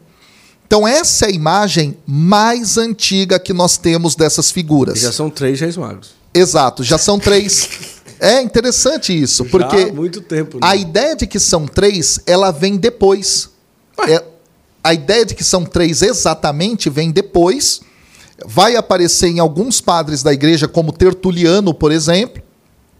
Os nomes deles é que vão ser registrados Posteriormente, pelos anos 500, 600, tem outro registro do ano 800, mas essa imagem mostra na cabeça deles, ó, um tipo de, de chapéu, digamos dessa forma, que tem a ver com os persas. Não é? Aqui, por exemplo, a roupa deles também tem um desenho como se fosse de roupa persa. Ah, entendi. Essa outra imagem aqui é um afresco que a gente encontra na região da Capadócia, está na, na cidade de Goreme, na Turquia, que aparecem esses três reis magos também, isso datado do século V até o século VII, e observe que eles têm aí, ó, roupas persas, uhum. tá? Roupas persas, o chapéu com a ponta, ó, como a gente pode ver na imagem anterior, olha lá, ó. Tá vendo? Então, essa tradição de que eles são persas é muito interessante. Agora, tem um milagre relacionado a isso. A esse último aí? A, as roupas persas, a figura desses magos e a cidade de Belém, mais especificamente a Basílica da Natividade. O que, que aconteceu? No ano 614, Cosroes II, que era um líder persa, foi na direção de toda aquela região ele invade o território, ele chega em Belém, ele se depara com a Basílica da Natividade, porque ele estava vindo e destruindo tudo para domínio, e ele então vê a imagem dos três reis magos pintados com roupas persas, ele se prostra e ele entende que aquilo teria sido, olha que interessante, um sinal da divindade e por isso ele não destruiu a Basílica da Natividade. Caramba! Acontece isso então séculos depois. Então é bem interessante e a, providencialmente isso ocorre na história da igreja, né? Isso é bem bonito. Tem mais é coisa né, que você quer mostrar? Bom, na realidade. Essas duas. Né? É, essas duas imagens mais aí, que são curiosidades interessantes a respeito dessas figuras dos magos, né? Que agora a gente está chamando de rei, reis magos. é, mas a gente já entendeu isso, os porquês, mas né? Mas isso não muda assim nada, né? Às vezes não, as pessoas não, querem não, entender as coisas da, não, de Nosso não. Senhor por A mais B, né? E tal, aquela coisa toda e aquela aquela situação é. É, realmente ali. É, vamos lá. Uma outra pergunta que eu queria trazer aqui em relação a esse tempo do Natal, né? É, hoje nós temos muitos símbolos do Natal, não é? Uhum. é? Quais seriam os mais fortes que a gente podia trazer é, na época do Natal? Os presentes a gente já entende mais ou menos assim alguma ligação. Por causa dos magos. É, Inclusive é interessante, na Europa, em alguns países, por exemplo na Espanha, se dá presentes no dia 6 de janeiro. Dia de Reis. É. Exato, porque aí seria a troca dos presentes. Ah, Interessante, né? Pai, que legal. É, né? é diferente Espanha, a, a, a, forma de, de, Espanha, de país para país. É, a, gente, a gente na Espanha teve, é, na última peregrinação, dia de Halloween, nós estávamos Olha na só. Espanha. Foi logo em Santiago, não foi, filha? Muita bruxa, meu Deus do céu. Jesus amado. Muita bruxa. Você já foi em Santiago? Já, Você, já fui. Por natureza já tem muita bruxaria, é. né? Eu acho que é, é próprio do povo ali espanhol, é. daquela região. Aquela ali. cultura deles, né? Muita, muita. É. Por natureza já tem, você já vê muita bruxa, né? E tal. Você vê, Exato. Na lojas de artigos religiosos, é. é Nossa Senhora, São é, José. É, mistura tudo. E bruxa e tudo no mesmo lugar, aquela coisa toda, né? E, nós já, e quando nós estávamos no dia de Halloween lá, nossa, mas era muita bruxa. E o menino vestido de bruxa. E o shopping. Eita. E o shopping, né, amor? Parecia um inferno o shopping. É. O menino andando vestido Rapaz. de. Como é o nome daquele negócio? De Chuck. Olha só. Jesus amado. Mas, mas era Povo. criança com um ano, né, filho? Assim, né? É criança complicado, com, né? É, ali andando e tal, e, e, aquela coisa toda. Então, tem toda uma, uma, uma simbologia do Natal é, que a gente é, acaba trazendo nesses dias, né? uhum. né? E a partir disso, às vezes a gente acaba se pegando tanto nas simbologias daquilo que acontece. Tem muito, é, ah, não sei o quê, Papai Noel, não sei o quê, aquela coisa toda, e presente, festa e comida gostosa. Tal. É legal a gente festejar, tudo de uma forma extremamente cristã, não é? ir na missa. Com é, certeza. É inconcebível a pessoa é, tipo, no dia do Natal, fazer tudo e não ir na Santa Missa, na noite de Natal e tudo, né? Agora, o tempo vai se passando e às vezes a gente se desprende desses fatos tão importantes que você está chegando hoje Sim. aqui trazendo, né? Coisas, explicações que abrem a nossa. Pai, rapaz, olha, isso tem tudo a ver, isso é realmente algo espetacular e tal, não sei o que e tudo. É, eu queria só citar isso, que eu acho que é importante a gente se prender realmente aquilo que é a essência, essa é a intenção desse nosso episódio de hoje, se prender um pouco sobre tudo aquilo que aconteceu, a essência das coisas, né, nesse sentido. Agora vamos lá. Jesus nasce ali numa manjedoura, as pessoas fazem a comparação manjedoura, lugar do manjar. Isso tem a ver? Não. Não, não, não. Eu não, nunca ouvi, na verdade, essa. Essa... A manjedoura vem de manjar, manjar vem de comer. Jesus é o pão da vida. Não, nunca, nunca. Não, e se ele é, não viu isso, então é, realmente. É não... assim, pode ser que alguém tenha feito em algum momento alguma relação com isso. É que é interessante porque o termo grego para manjedoura não tem nada a ver com manjar. Qual, qual que é mesmo? Então, aqui nós. Ó, deixa eu pegar aqui o texto. Você consegue trazer? Consigo, deixa eu, só, deixa eu só ver aqui exatamente, ó. Tá. Isso é interessante da gente saber, porque é. isso daí vai nos ajudar a. O que, que tá olhando, amor? Só porque eu tô com medo mais. Olha aí, tá vendo? Olha só. No capítulo 2, do versículo 12, ah. tá? O termo aqui é fatne. E fatne não tem absolutamente nenhuma relação com essa questão de, de manjar, né? de, de comida, uma comida que tenha o nome manjar.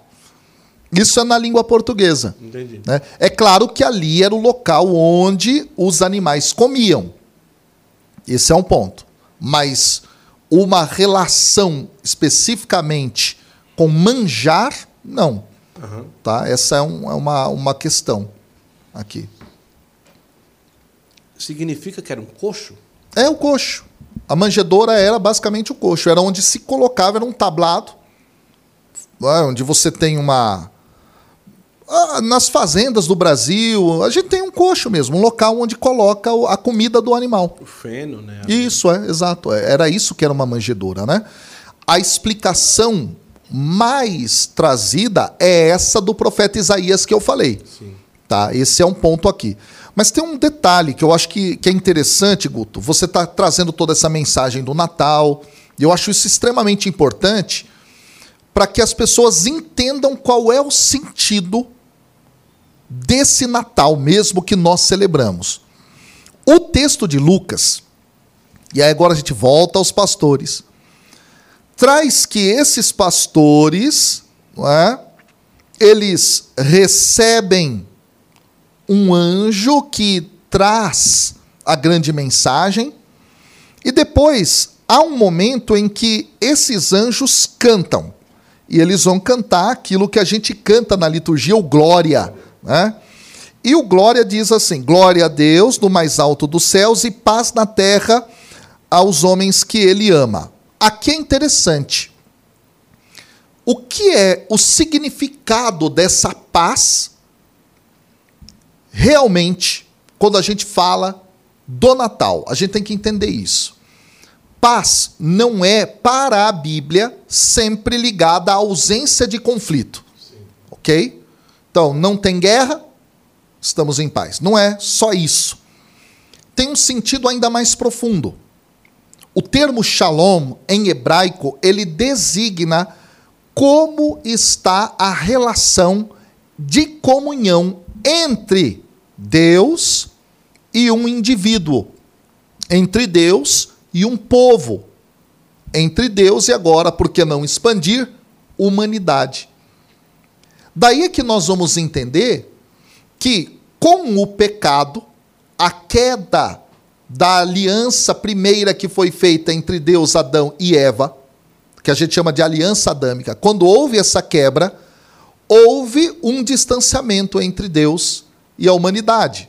O que, que vai acontecer? Todo o restante da Bíblia, teologicamente, vai ser Deus buscando a humanidade para que eles novamente possam viver em comunhão, em paz. E para que isso ocorresse na plenitude dos tempos, então o Verbo se encarna, aí nós temos Jesus. Ele, como Cordeiro de Deus, realiza o processo do sacrifício mais pleno e perfeito e nos coloca de novo em paz com o Pai. Esse é o ponto.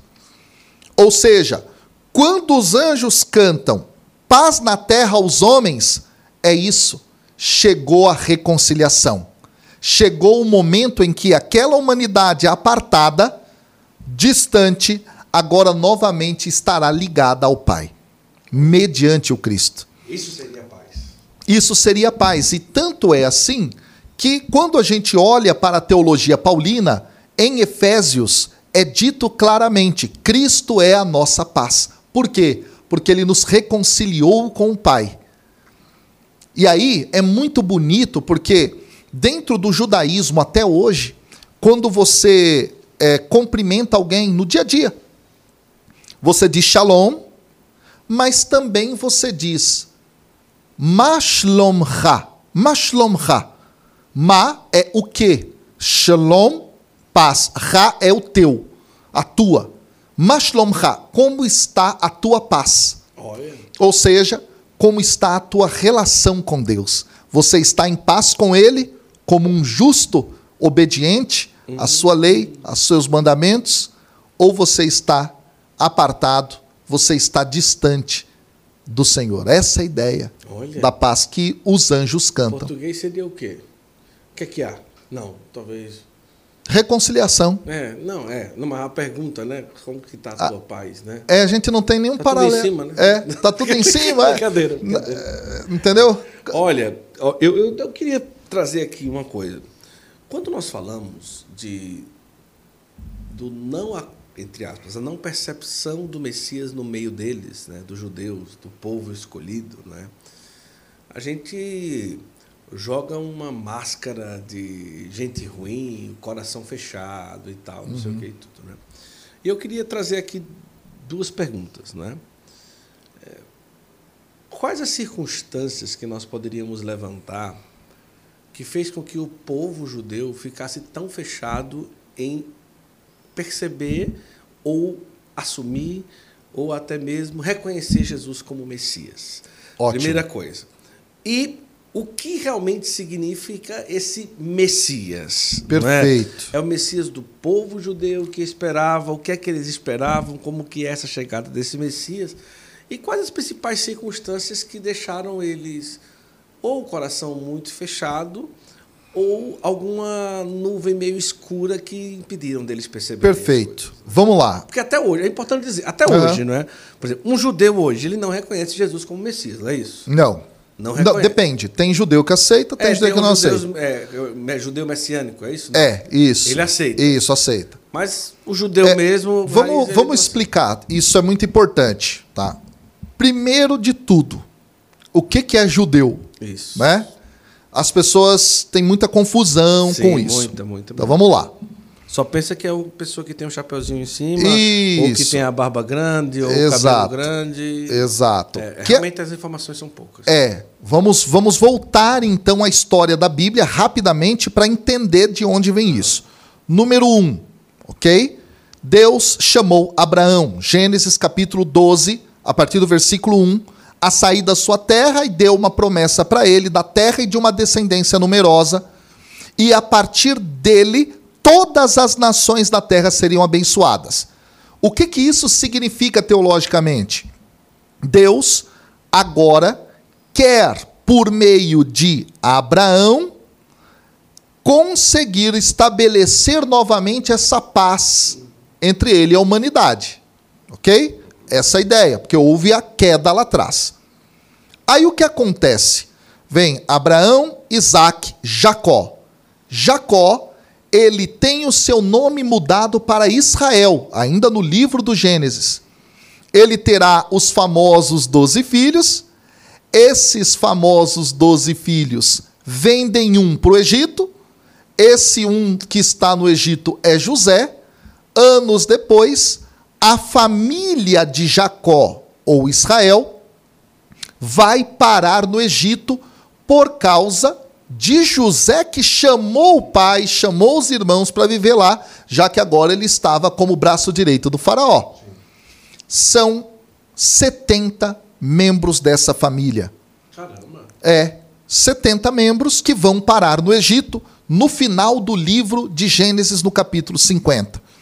Êxodo, segundo livro da Bíblia, a partir do capítulo 1, vai retomar essa história e vai mostrar que 400 anos depois, isso que era uma família de 70 pessoas se torna agora um povo numeroso de 400 mil, é, 400 anos depois de 600 mil homens, sem contar anos 400 anos depois, sem contar mulheres e crianças. Então, 400 anos depois do final do livro do Gênesis, a família de 70 fica agora um povo se torna agora um povo de 600 mil homens, sem contar mulheres e crianças.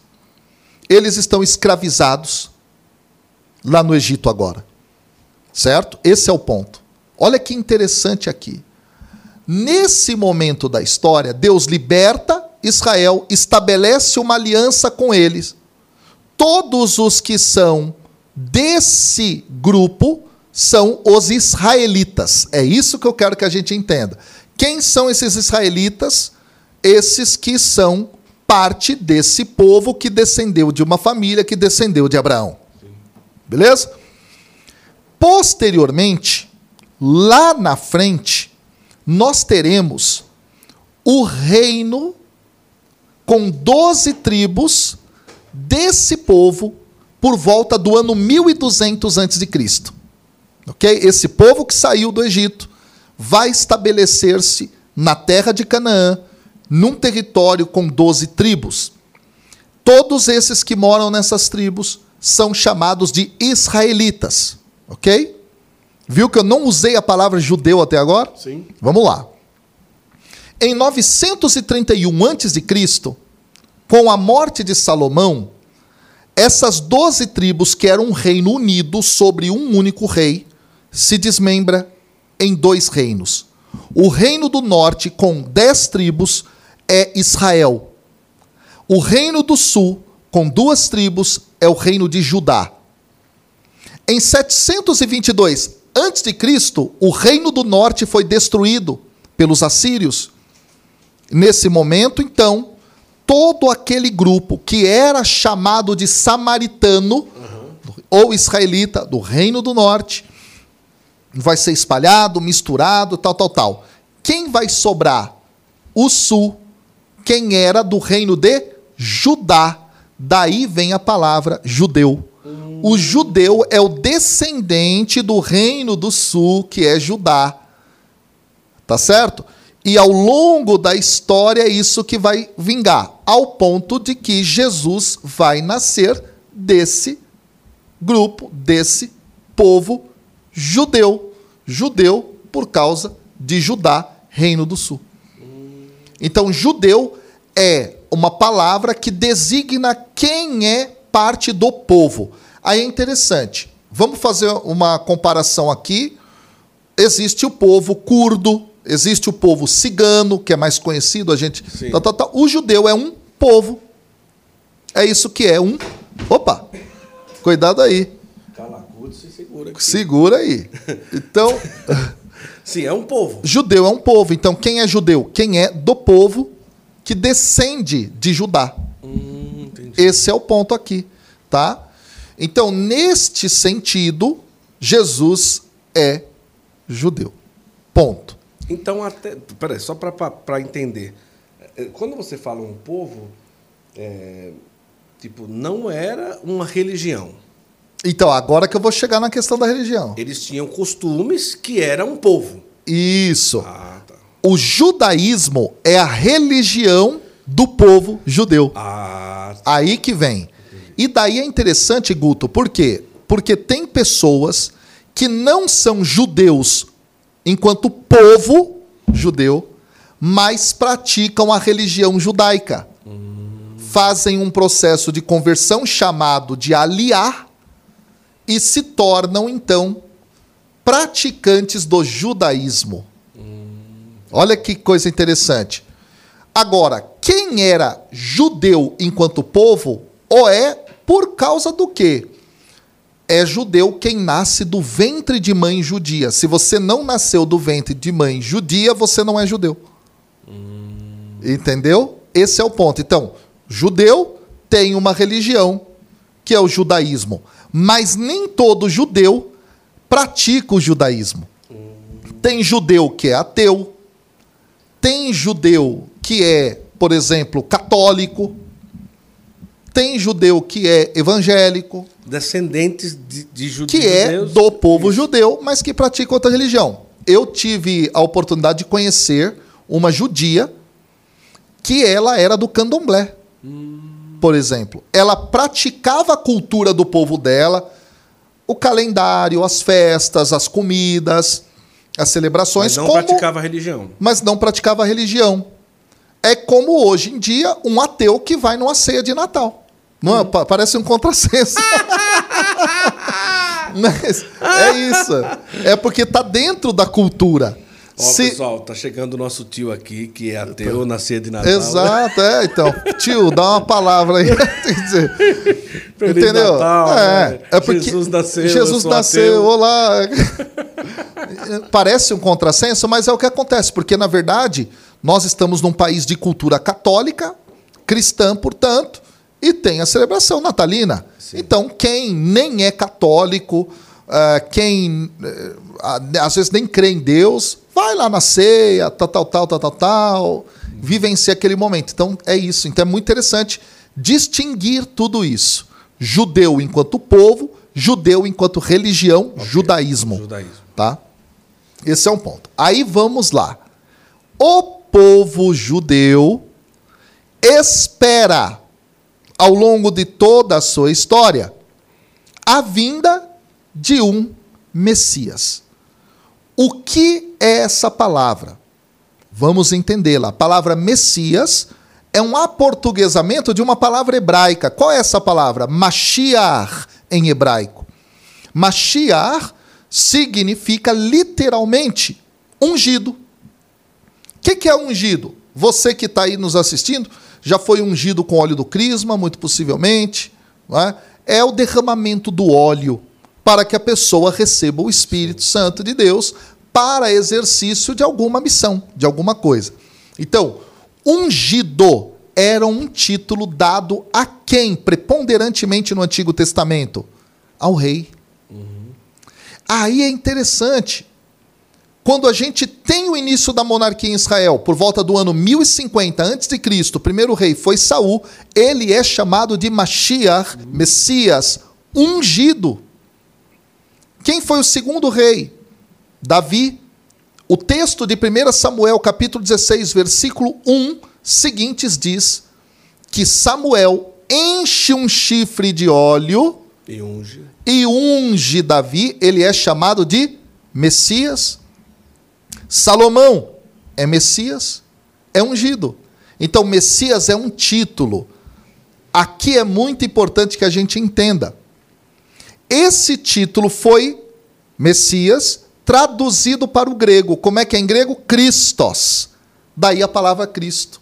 A palavra Cristo designa, portanto, o título dado a um rei dentro do texto do Antigo Testamento. Hum. Aí é que é bonito, Guto. Por quê? Uma vez eu estava numa no, dando um curso bíblico numa paróquia. E aí, rapaz, eu perguntei pro pessoal: olha, quem, é, quem é que sabe por que, que nós chamamos Jesus de Cristo? Aí uma senhora levantou a mão e ela falou assim: olha, é muito fácil. Porque ele é filho de Dona Maria Cristo com seu José Cristo. o sobrenome. Quer dizer, ela é o sobrenome de Jesus, gente. Gostei. E, o, mais, o mais doido é que ninguém entendeu, porque para todo mundo aquilo era fato. É. Porque o pessoal não tem esse, esse conhecimento.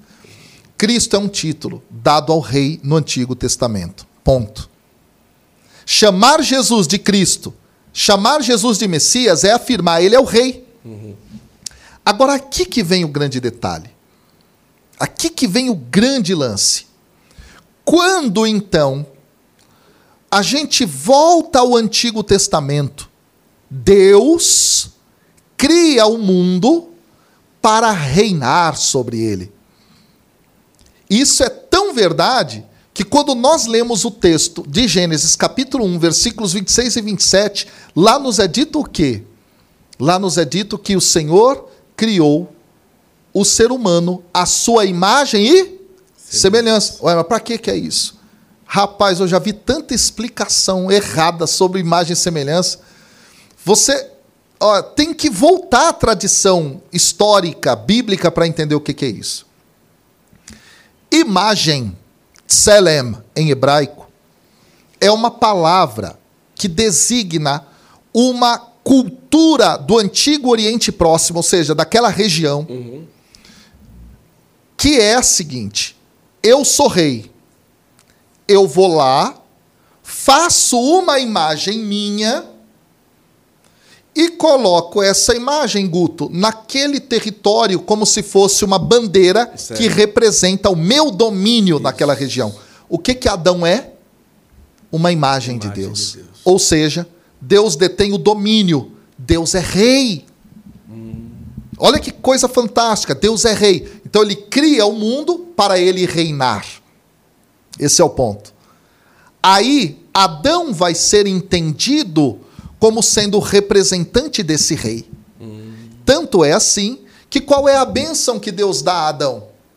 Dominai sobre os peixes do mar, tal, tal, tal. O termo hebraico dominai é usado para ações do rei Davi, lá na frente nas Escrituras. É a mesma palavra hebraica. Então, o Adão vai ser entendido como o rei, representante do grande rei no mundo. Olha que coisa maravilhosa. Mas quando nós avançamos para o capítulo 5 do livro do Gênesis, lá novamente a expressão imagem e semelhança aparece. Mas ela aparece para dar conta do filho de Adão. Então, imagem e semelhança representa filiação. Opa! Então Adão é o filho de Deus? É o filho de Deus. Olha, como é que Jesus foi chamado? Filho de Deus. Mas agora, presta atenção. Por que, que nós chamamos Jesus de filho de Deus? Porque no Antigo Testamento, os reis são chamados filho de Deus. Onde é que nós encontramos isso? Nós encontramos lá em 1 Samuel, no capítulo 7. Oh, desculpa, 2 Samuel, capítulo 7 o momento em que Deus está falando com Davi e o chama de filho. Sim. Mas nós encontramos isso em outros lugares, como por exemplo o Salmo número 2. O Salmo número 2, ele é o salmo que é cantado no momento da unção, do derramamento do óleo na cabeça do rei. E olha o que, que diz o salmo. Fui eu que ungi o meu rei sobre Sião, minha montanha sagrada. E aí então o rei diz: Publicarei o decreto do Senhor. Ele me disse: Tu és meu filho, eu hoje te gerei. Quem é filho de Deus no Antigo Testamento? O rei. Aí é que vem algo maravilhoso. O batismo de Jesus, o que, que é? É o momento da unção. Uhum. O batismo de Jesus não tem a ver com perdão de pecado. O pessoal confunde muito isso. E ali, o que, que é cantado, Guto?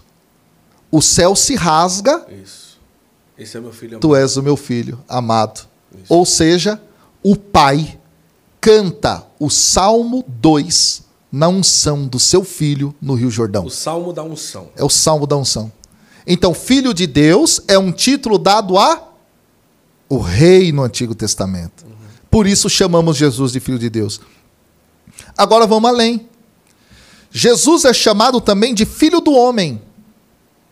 Onde é que está isso no Antigo Testamento? Em diversos lugares, mas sobretudo em Daniel capítulo 7, onde se fala que o filho do homem veio para reinar. Uhum. Ou seja, filho do homem também é um título dado ao rei, esperado no Antigo Testamento para restaurar o reinado de Deus primordial da criação. Daí nós vamos entender: Jesus é o novo Adão, Jesus é o Messias, o Cristo, que efetiva esse reinado querido pelo Pai, ok? E ele vai ser entendido como a imagem principal. Ele vai ser entendido como o rei que vem restaurar o reinado de Deus na criação. Novo Adão. Tudo isso é o que vai aparecer dentro do Novo Testamento. Então, essa é a teologia que aparece em relação a Jesus. E por isso é que aqui vem o detalhe. Muitos dos judeus esperavam, daí é que veio a pergunta, agora que eu estou respondendo. Esperavam que esse rei fosse um rei que tivesse nas suas mãos armas, poder, para que esse povo se visse livre das grandes potências que os dominaram ao longo da história. Hum. E daí nós vamos entender algo muito interessante. Você nunca mais vai ler o texto de Barrabás igual na sua vida. Nunca mais. Presta atenção. Olha, eu quero saber do Barrabás aí. Pega Jesus, certo? E Barrabás e colocam diante do povo judeu. Quem era Barrabás? Todo mundo coloca e ó. Ladrão. Pois é, mas no grego não é ladrão. Eita, lascou. No grego é lestes. E Lestes, Lestes é o nome do cachorro, mesmo. é Lestes. Era um cachorro? Barrabás era um cachorro. Deu o nome do seu Rapaz. cachorro de Barrabás. Trocaram Jesus por um cachorro. Mas vamos lá, ó. Lestes. Lestes. Que significa um, como se fosse um revolucionário político. Tanto é que o por exemplo. Isso, tanto é que o texto fala que ele assassinou alguém num motim, numa revolta. E os teatrinhos de paróquia colocam ele como ladrão. Agora só vou abrir um parênteses. Na última vez que eu vim aqui que foi teatrinho de paróquia, vai estar tá todo mundo agora me falando. Poxa vida, você tinha que falar do meu teatrinho da paróquia do soldado tal. É, você não assistiu. Não tem nada a ver. não né? tem nada a ver. Não volta, assistiu, volta lá e assiste lá no outro episódio depois. Como é que Barrabás é apresentado nos teatrinhos de paróquia? Eu já vi que ele é assim, bobão. É. Todo... Não. Ele era um líder de uma revolução política. Por isso o nome dele é Barrabás. O que, que significa Barrabás? Barrabás no aramaico, bar é filho, abá, pai, filho do pai. Quem é o pai? Deus, filho de Deus. Ele era um candidato a Messias. Caramba, será? É, exato, é isso aí. Caramba, e aí que vem o detalhe. Apresentam para o judeu qual é o projeto de Messias que vocês querem. Vocês querem Barrabás, que vai encabeçar uma, uma revolta política, uma luta, estabelecendo um reino no aqui, no agora, simples e puramente ligado a questões econômico-políticas e tal, tal, tal, tal, tal, tal, ou vocês querem esse aqui? Quer dizer, eles vão, atender, vão dizer, eu quero Barrabás. Essa é a ideia. Então, muitos desses judeus esperavam esse tipo de Messias. Eles não estavam vislumbrando uma nova criação, as novas criaturas, a partir de Cristo, que acontece naquela retomada teológica da criação inicial do livro do Gênesis. Não. Entende aqui o grande detalhe? Então, por isso é que alguns não acreditaram que efetivamente Jesus fosse o Messias. Aí, na época de Jesus, tem vários que eram considerados Messias. Um deles é Barrabás. Um pouquinho depois, pelos anos 130, por aí, tem um outro. Que os judeus proclamaram como Messias a princípio. Depois de Jesus? Depois de Jesus. Depois de Jesus. Um homem cujo nome, apelido dele é Bar Korba. Bar, eu já expliquei, significa o quê? Filho. Corba, estrela. Agora você já entendeu de onde vem a estrela. Filho da estrela. Bar Corba era um sujeito que o Rabi Akiva, que é um dos maiores rabinos judeus no pós não é, Jesus, ele, ele chegou a afirmar que esse cara era o Messias, mas ele morre numa guerra contra os romanos, por exemplo. Entendeu? Então, aí eles ficaram tristes e tudo mais. E alguns, hoje, judeus, mesmo religiosos, às vezes nem esperam mais a chegada do Messias. Eles acham que é um tempo messiânico. Por ah, exemplo. Mas tem que esperar ainda? Tem, ainda tem judeus que, que esperam e assim sucessivamente. Mas são várias linhas de pensamento que eles têm hoje. Mas para eles o Messias teria sido esse, sobretudo, tá? Que encabeçaria essa, esse processo de libertação é, política, econômica e tal, tal, tal. E estabeleceria em alguns outros momentos, outra em outra perspectiva, uma paz mundial também. E aí os judeus dizem: ah, mas isso não aconteceu, então Jesus não é o Messias. Essa é a ideia. Se você pudesse colocar aí é, três pontos das maiores, dos maiores enganos sobre o Natal, por exemplo, que a gente ainda Ixi, não falou. Rapaz. Tipo assim, coisas que as pessoas até hoje sustentam, mas não é bem assim. Não precisa três, mais um ou dois, se você lembrar aí agora de cabeça. Olha, as pessoas sempre falam isso, mas olha, não é bem desse jeito. Alguns que a gente não falou aqui, ou algum que a gente não falou aqui, e que você talvez que tivesse. É interessante. Primeiro, uh, primeiro que eu destaco que a gente não falou aqui é a questão dos nomes dos tais magos, que agora a gente está chamando de rei mago. Uhum. Né? Esses nomes, eles não aparecem na Bíblia. Eles vão aparecer séculos depois. Você fez catequese, amor? Os nomes deles, vai. Baltazar, Hã? Melchior, Melchior. e Gaspar. Isso. Só sabia de Belchior por causa do cantor, né? Então... Eu tenho certeza. Não sabia, não. Olha aí, ó. dei a dica, hein? Ajuda dos universitários para ela. Mas, entende? Então, esses nomes, eles não aparecem. A gente correntemente usa, mas eles aparecem somente depois, entraram para a tradição natalina e assim ficou. Esse é um ponto. Uma outra questão, talvez interessante aqui, seria a questão da gruta ou não é gruta, porque não falou aqui que era um aposento, uhum. né? de um determinado local, há a tradição da gruta, mas ela não está efetivamente na Bíblia, ela é posterior.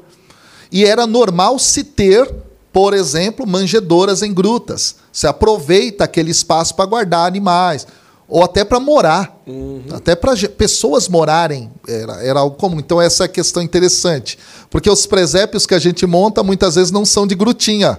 Né? Alguns são, outros não são. Então, essa é uma questão. Mas não é um erro, bem, bem dizer, tá? É só uma lacuna bíblica. Então, então vamos lá. A outra é, lacuna bíblica que eu diria em relação à questão é alguns teatrinhos. Eu tô, tô polemizando com teatrinho de paróquia, hein, rapaz? O terror dos teatrinhos. João Cláudio Rufino, com você. Meu o Deus. terror dos teatrinhos. Vamos lá. Eu, eu, já, eu mesmo fiz, viu, pessoal, um teatrinho. Você já foi quem? já, já fiz um teatrinho que era é, com o meu grupo de jovens, né, na minha paróquia Sim. de origem. Nós tínhamos feito um Natal e aí tem lá a estrela indo e os e os três reis magos, que agora a gente já indo sabe, atrás da estrela. indo atrás da estrela do começo ao final. Se eles são persas, eles estão vindo de muito longe. Então, esse processo da guia da estrela só poderia acontecer no final desse trajeto e não no começo. Tá? Esse é um detalhe interessante, porque pensa hoje o seguinte: onde, de onde eles vieram hoje é a Pers, é, é, era a região persa, tá? a Pérsia antiga, tá? que hoje é o Irã. Uhum. Então eles estão vindo de lá, tem que atravessar uma área muito complicada até chegar no território de, de Israel. Então, essa guia aí que muitos teatrinhos colocam tem que ser posta no finalzinho, uhum. tá? E tudo mais. Então, essa é uma outra coisa. Mas, assim, basicamente é isso, Guto. Agora, tem uma outra questão interessante. Quando Jesus nasce em Mateus, aparece a questão dos tais bebês que são mortos por Herodes, tá? Certo. E a fuga para o Egito, naquele, naquele processo Sim. lá e tal, tal, tal. Isso é interessante explicar, eu acho que, que vale muito a pena. Qual é o significado disso dentro da teologia bíblica de Mateus? Jesus ele vai ser entendido em Mateus como o novo Moisés. Tanto é assim que o evangelho de Mateus é dividido depois da introdução por cinco partes que são chamadas de cinco livros. No Antigo Testamento, Moisés tem cinco livros: Gênesis, Levítico, Números e Deuteronômio, a Torá ou Pentateuco, Isso. os livros de Moisés. O Novo Testamento, em Mateus, entende Jesus como novo Moisés, certo? Por isso, cinco livros. Se você olhar, Jesus, em Mateus, faz dois grandes sermões: o sermão de abertura e o sermão de finalização, em cima da onde? Da montanha. Porque Moisés sobe a montanha para pegar a lei. Jesus é entendido como novo Moisés em Mateus, e nesse sentido, quando você volta às narrativas da infância de Moisés, houve ali um faraó que queria matar os primogênitos judeus. Ah, tá. E nesse sentido, então, sobrevive quem? Sobrevive Moisés. E nesse sentido, então, é que está posto o pano de fundo para a narrativa de Mateus da matança desses inocentes. Então é interessante, esse é o jogo que está colocado aqui. Daí então a fuga para o Egito relembra Moisés indo para o Egito com a sua família, depois também dos 40 anos que ele fica em Madian e volta, ele volta montado num burrinho. O texto de Mateus é, não fala do burrinho. O, o burrinho da, que a gente coloca Jesus, Maria e José indo para o Egito, nas imagens, ele vem lá do livro do Êxodo. Olha na verdade, é interessante. Aí houve uma não tem burrinho nenhum lá. Não, no, não tem aqui, não tem. Testamento, não. No Novo Testamento. Mas tem, um, tem uns burrinhos interessantes para falar, para entender Jesus, inclusive. E eu até costumo dizer o seguinte: se você não entender o jumento, você não entende Jesus. Ah, é? É. Isso é muito interessante. Por quê? Porque o texto bíblico diz que quando Jesus foi aclamado sim, como rei, sim. entrando em Jerusalém, ele foi montado num jumento, beleza? Beleza. Isso é uma profecia messiânica de Zacarias 9:9. Em Zacarias 9:9 está escrito: Eis que o teu rei vem a ti, pobre, montado num jumento, filho de jumenta. Então, o rei, aí nós entendemos Messias, Cristo, filho de Deus, filho do homem, Jesus, cumpre outra profecia messiânica. Ele vem montado no jumento. E aí é interessante. Isso é maravilhoso. Porque na hora que ele está entrando com o jumento, eles estão cantando o quê? Osana. Osana. E você sabe o que significa a palavra Osana em hebraico? Hum. Roshi Aná significa em hebraico literalmente salva-nos. Salva-nos. Então não é uma louvação. As pessoas acham que Osana é um louvor, né? É. Então, louvor, vamos cantar Osana, Osana, e ergue os braços adorando, mas Osana, na verdade, significa clamor, dizendo, salva-nos. E por que que isso é cantado? Porque isso está em um salmo no Antigo Testamento. O termo Osana, nas alturas, bendito que vem em nome do Senhor, é um salmo no Antigo Testamento que celebrava quem? O Messias, o rei. Então tudo converge para a ideia principal e inicial do cristianismo: Jesus é o Cristo. Ele é o rei. Olha só. Essa é a ideia. Caramba, o que, é que você está achando, amor, da nossa conversa aqui? Eu estou impressionado, né?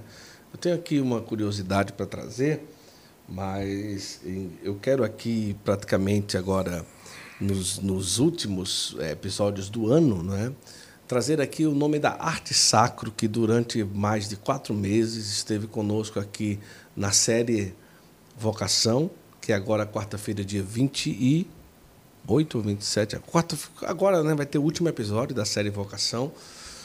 E foi uma decisão muito importante que fez com que nós trabalhássemos por diversos episódios esse assunto vocação. Né? Então, arte sacro, é, quero deixar o meu carinho. E você que está agora no final do ano, início do ano, presenteie o seu padre com um presente da arte sacro.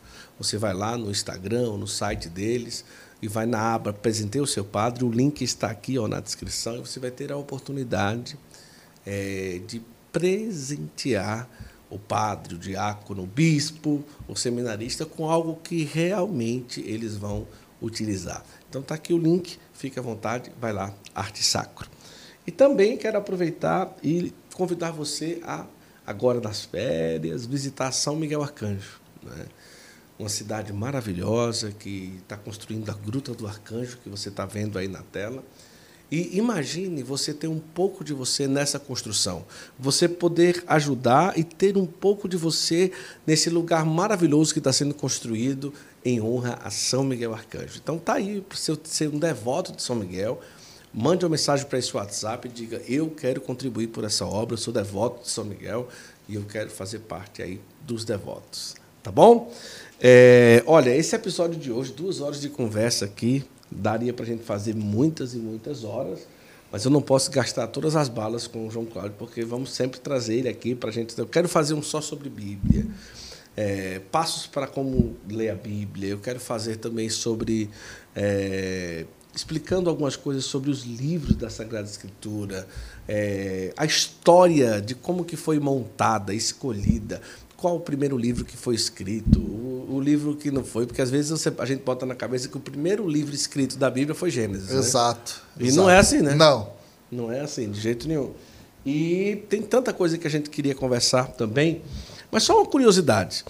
Pilatos, do ponto de vista hierárquico, ele teria realmente o poder de não condenar Jesus? Teria.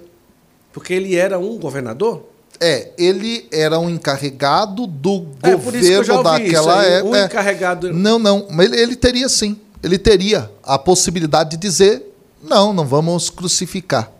Entendi. Entende? É muito interessante. Ali, é que aí é muita conversa. Porque na, na, em toda a questão literária, olhando para cada um dos evangelhos, tem coisas muito interessantes sobre essa figura e sobre os atos dele. Uhum. Bom, adianto só um detalhe. A gente deixa a aula para o próximo podcast. É, deixa para o próximo. Mas uma questão interessantíssima é que quando a gente lê este processo lá na narrativa de João, lá ele é o encarregado romano que apresenta Jesus como rei. Uhum. Porque o texto de João, falando sobre essa parte, é exatamente o ritual da unção de um rei uhum. judeu. E também colocado né, dentro desse poder ratificado pelos romanos. Então, na verdade, há um, uma relação entre a liturgia romana, a liturgia antiga da unção do rei e o texto de João. Então, na verdade, aquilo que é crucificação, em João é intronização. Ah, olha. É. São detalhes. Fica para Semana Santa, né? Fica para Semana Santa. É. Cara, eu quero Tem muito, muita coisa aí. Eu quero muito, muito, muito mesmo agradecer a generosidade de você ter gravado aqui, de ter feito esse episódio aqui conosco. É, quero convidar também você tá, a conhecer o Bíblia Play, tá bom? Que lá você tem quantas aulas? Mais de 700? Ixi, são muitas aulas. A gente tem ali mais de 70 cursos e mais de 600 aulas. Caramba, gravadas, muita coisa, é. Muita coisa. Eu já ministrei, Guto, todas as disciplinas dentro da graduação da Faculdade de Teologia na área bíblica. Então, hebraico, grego, história de Israel, é, introdução às escrituras, Pentateuco, é, sapienciais, os livros históricos são trabalhados na história de Israel. Enfim, profetas, todas, todas, todas. E dentro desse projeto, Bíblia Play, tá? que é um dos nossos é, cursos dentro do nosso instituto chamado o Propagador da Palavra, eu estou colocando ali absolutamente tudo o que um aluno teria dentro da faculdade Sim. de teologia na área bíblica. Tá? Aí as pessoas perguntam assim: ah, mas você é, dá aula de catecismo da Igreja Católica dentro? Eu digo: não, meu negócio é Bíblia. Uhum. Ah, você dá aula da, dos padres da Igreja Patrística? Não, meu negócio é Bíblia da aula de, de como a gente responde às perguntas dos irmãos protestantes, tal, tal, tal, tal, tal. Não, meu negócio é Bíblia. Tá? Então, ali dentro tem cursos relacionados especificamente à Bíblia, num grau de aprofundamento muito elevado. Porque lá, além disso, eu dou algumas aulas sobre outros temas que eu não trabalho na faculdade, Sim. porque não dá tempo. Sim. Então, por exemplo, tem uma aula lá inteira de, de duas horas só sobre os magos, por exemplo. Tem aula sobre os demônios na Bíblia inteira. Esse tema é fantástico. Da onde vêm os termos? O que significa Satã? É, Lúcifer está na Bíblia, não está? Isso é outra conversa interessante. É, e muito mais. Então, a Palestina na, ou Israel na época de Jesus. Então, é muito rico no âmbito bíblico porque essa é a minha especialidade, essa é a minha, minha, minha vida, pra né? achar, procura Bíblia Play ou propagador da palavra? Tanto Bíblia Play quanto o propagador da Google. palavra. É, mas João Cláudio Rufino Isso, também. é, João Cláudio Rufino é mais fácil. É mais fácil. É. Procura aí no Google João, João Cláudio Rufino, vai lá no Instagram, se você ainda não segue, vale muito a pena, sempre tem conteúdo novo lá no Instagram, no YouTube, João Cláudio Rufino. Exato. Né? E assine aí esse vale a pena? Uma mensalidade tem acesso a tudo, é isso? Tudo, a tudo. Caramba. E a gente coisa. vai colocando mais aulas e mais aulas e mais aulas e vai alimentando ali. Nossa, isso é, é maravilhoso, sensacional. Do ponto de vista bíblico, uma grande oportunidade para que a gente possa realmente imergir, mergulhar nesse universo maravilhoso. Eu quero agradecer também por você ter vindo para a inauguração. Você ah, estava aqui na inauguração. Foi bom demais, fiquei muito feliz. Né? Nossa, estava uma correria é. naquele dia, você viu, né? É. Mas eu fiquei também muito feliz que por legal. você ter Tamo vindo. junto. E sua esposa chama? Patrícia. Um abraço para Patrícia. Isso. E é uma filha. Né? A minha filha, Olivia, veio. Olivia, ela é. veio também, amor. Você é. viu? Você não viu ela? Inclusive, Vocês estavam correndo aqui. Inclusive as fraldas dela. Isso, inclusive eu vou até levar embora. Essa aqui não? Não, não, tá, deve estar tá é ali na, na guarida. Tá é, na recepção. Nós esquecemos aí. Uma bolsa com fralda tá dela, com as coisas dela. Você não falou com ela? Você não viu ela? Não, oh, rapaz, que coisa feia, né? Eu Mas levei ela para passear aqui no campo. Foi bom, foi, demais, foi, bom, foi bom demais. Meu irmão, muito agradecido Valeu, a irmão. parceria e o carinho nesse, nesse episódio de hoje especial, no dia de Natal. A gente mergulhou no mistério do Natal do ponto de vista bíblico. Foi muito legal. E muito obrigado. Valeu, irmão. Obrigado. Deus abençoe. Projeto maravilhoso. E... Até a próxima, né? Com certeza. Tamo junto. Deus abençoe. Feliz Natal para você. Feliz Natal para toda a sua família. Lembre-se que o Natal não é só um dia, né? Do ponto de vista litúrgico, a gente vai celebrar a oitava de Natal até o dia de Reis, é isso? Isso. Até o dia de Reis. Então vamos viver aí a oitava de Natal com muita alegria e tudo. Um feliz Natal para a sua família. Obrigado a você que esteve conosco e até o próximo Santo Flow, se Deus quiser. Tchau, tchau.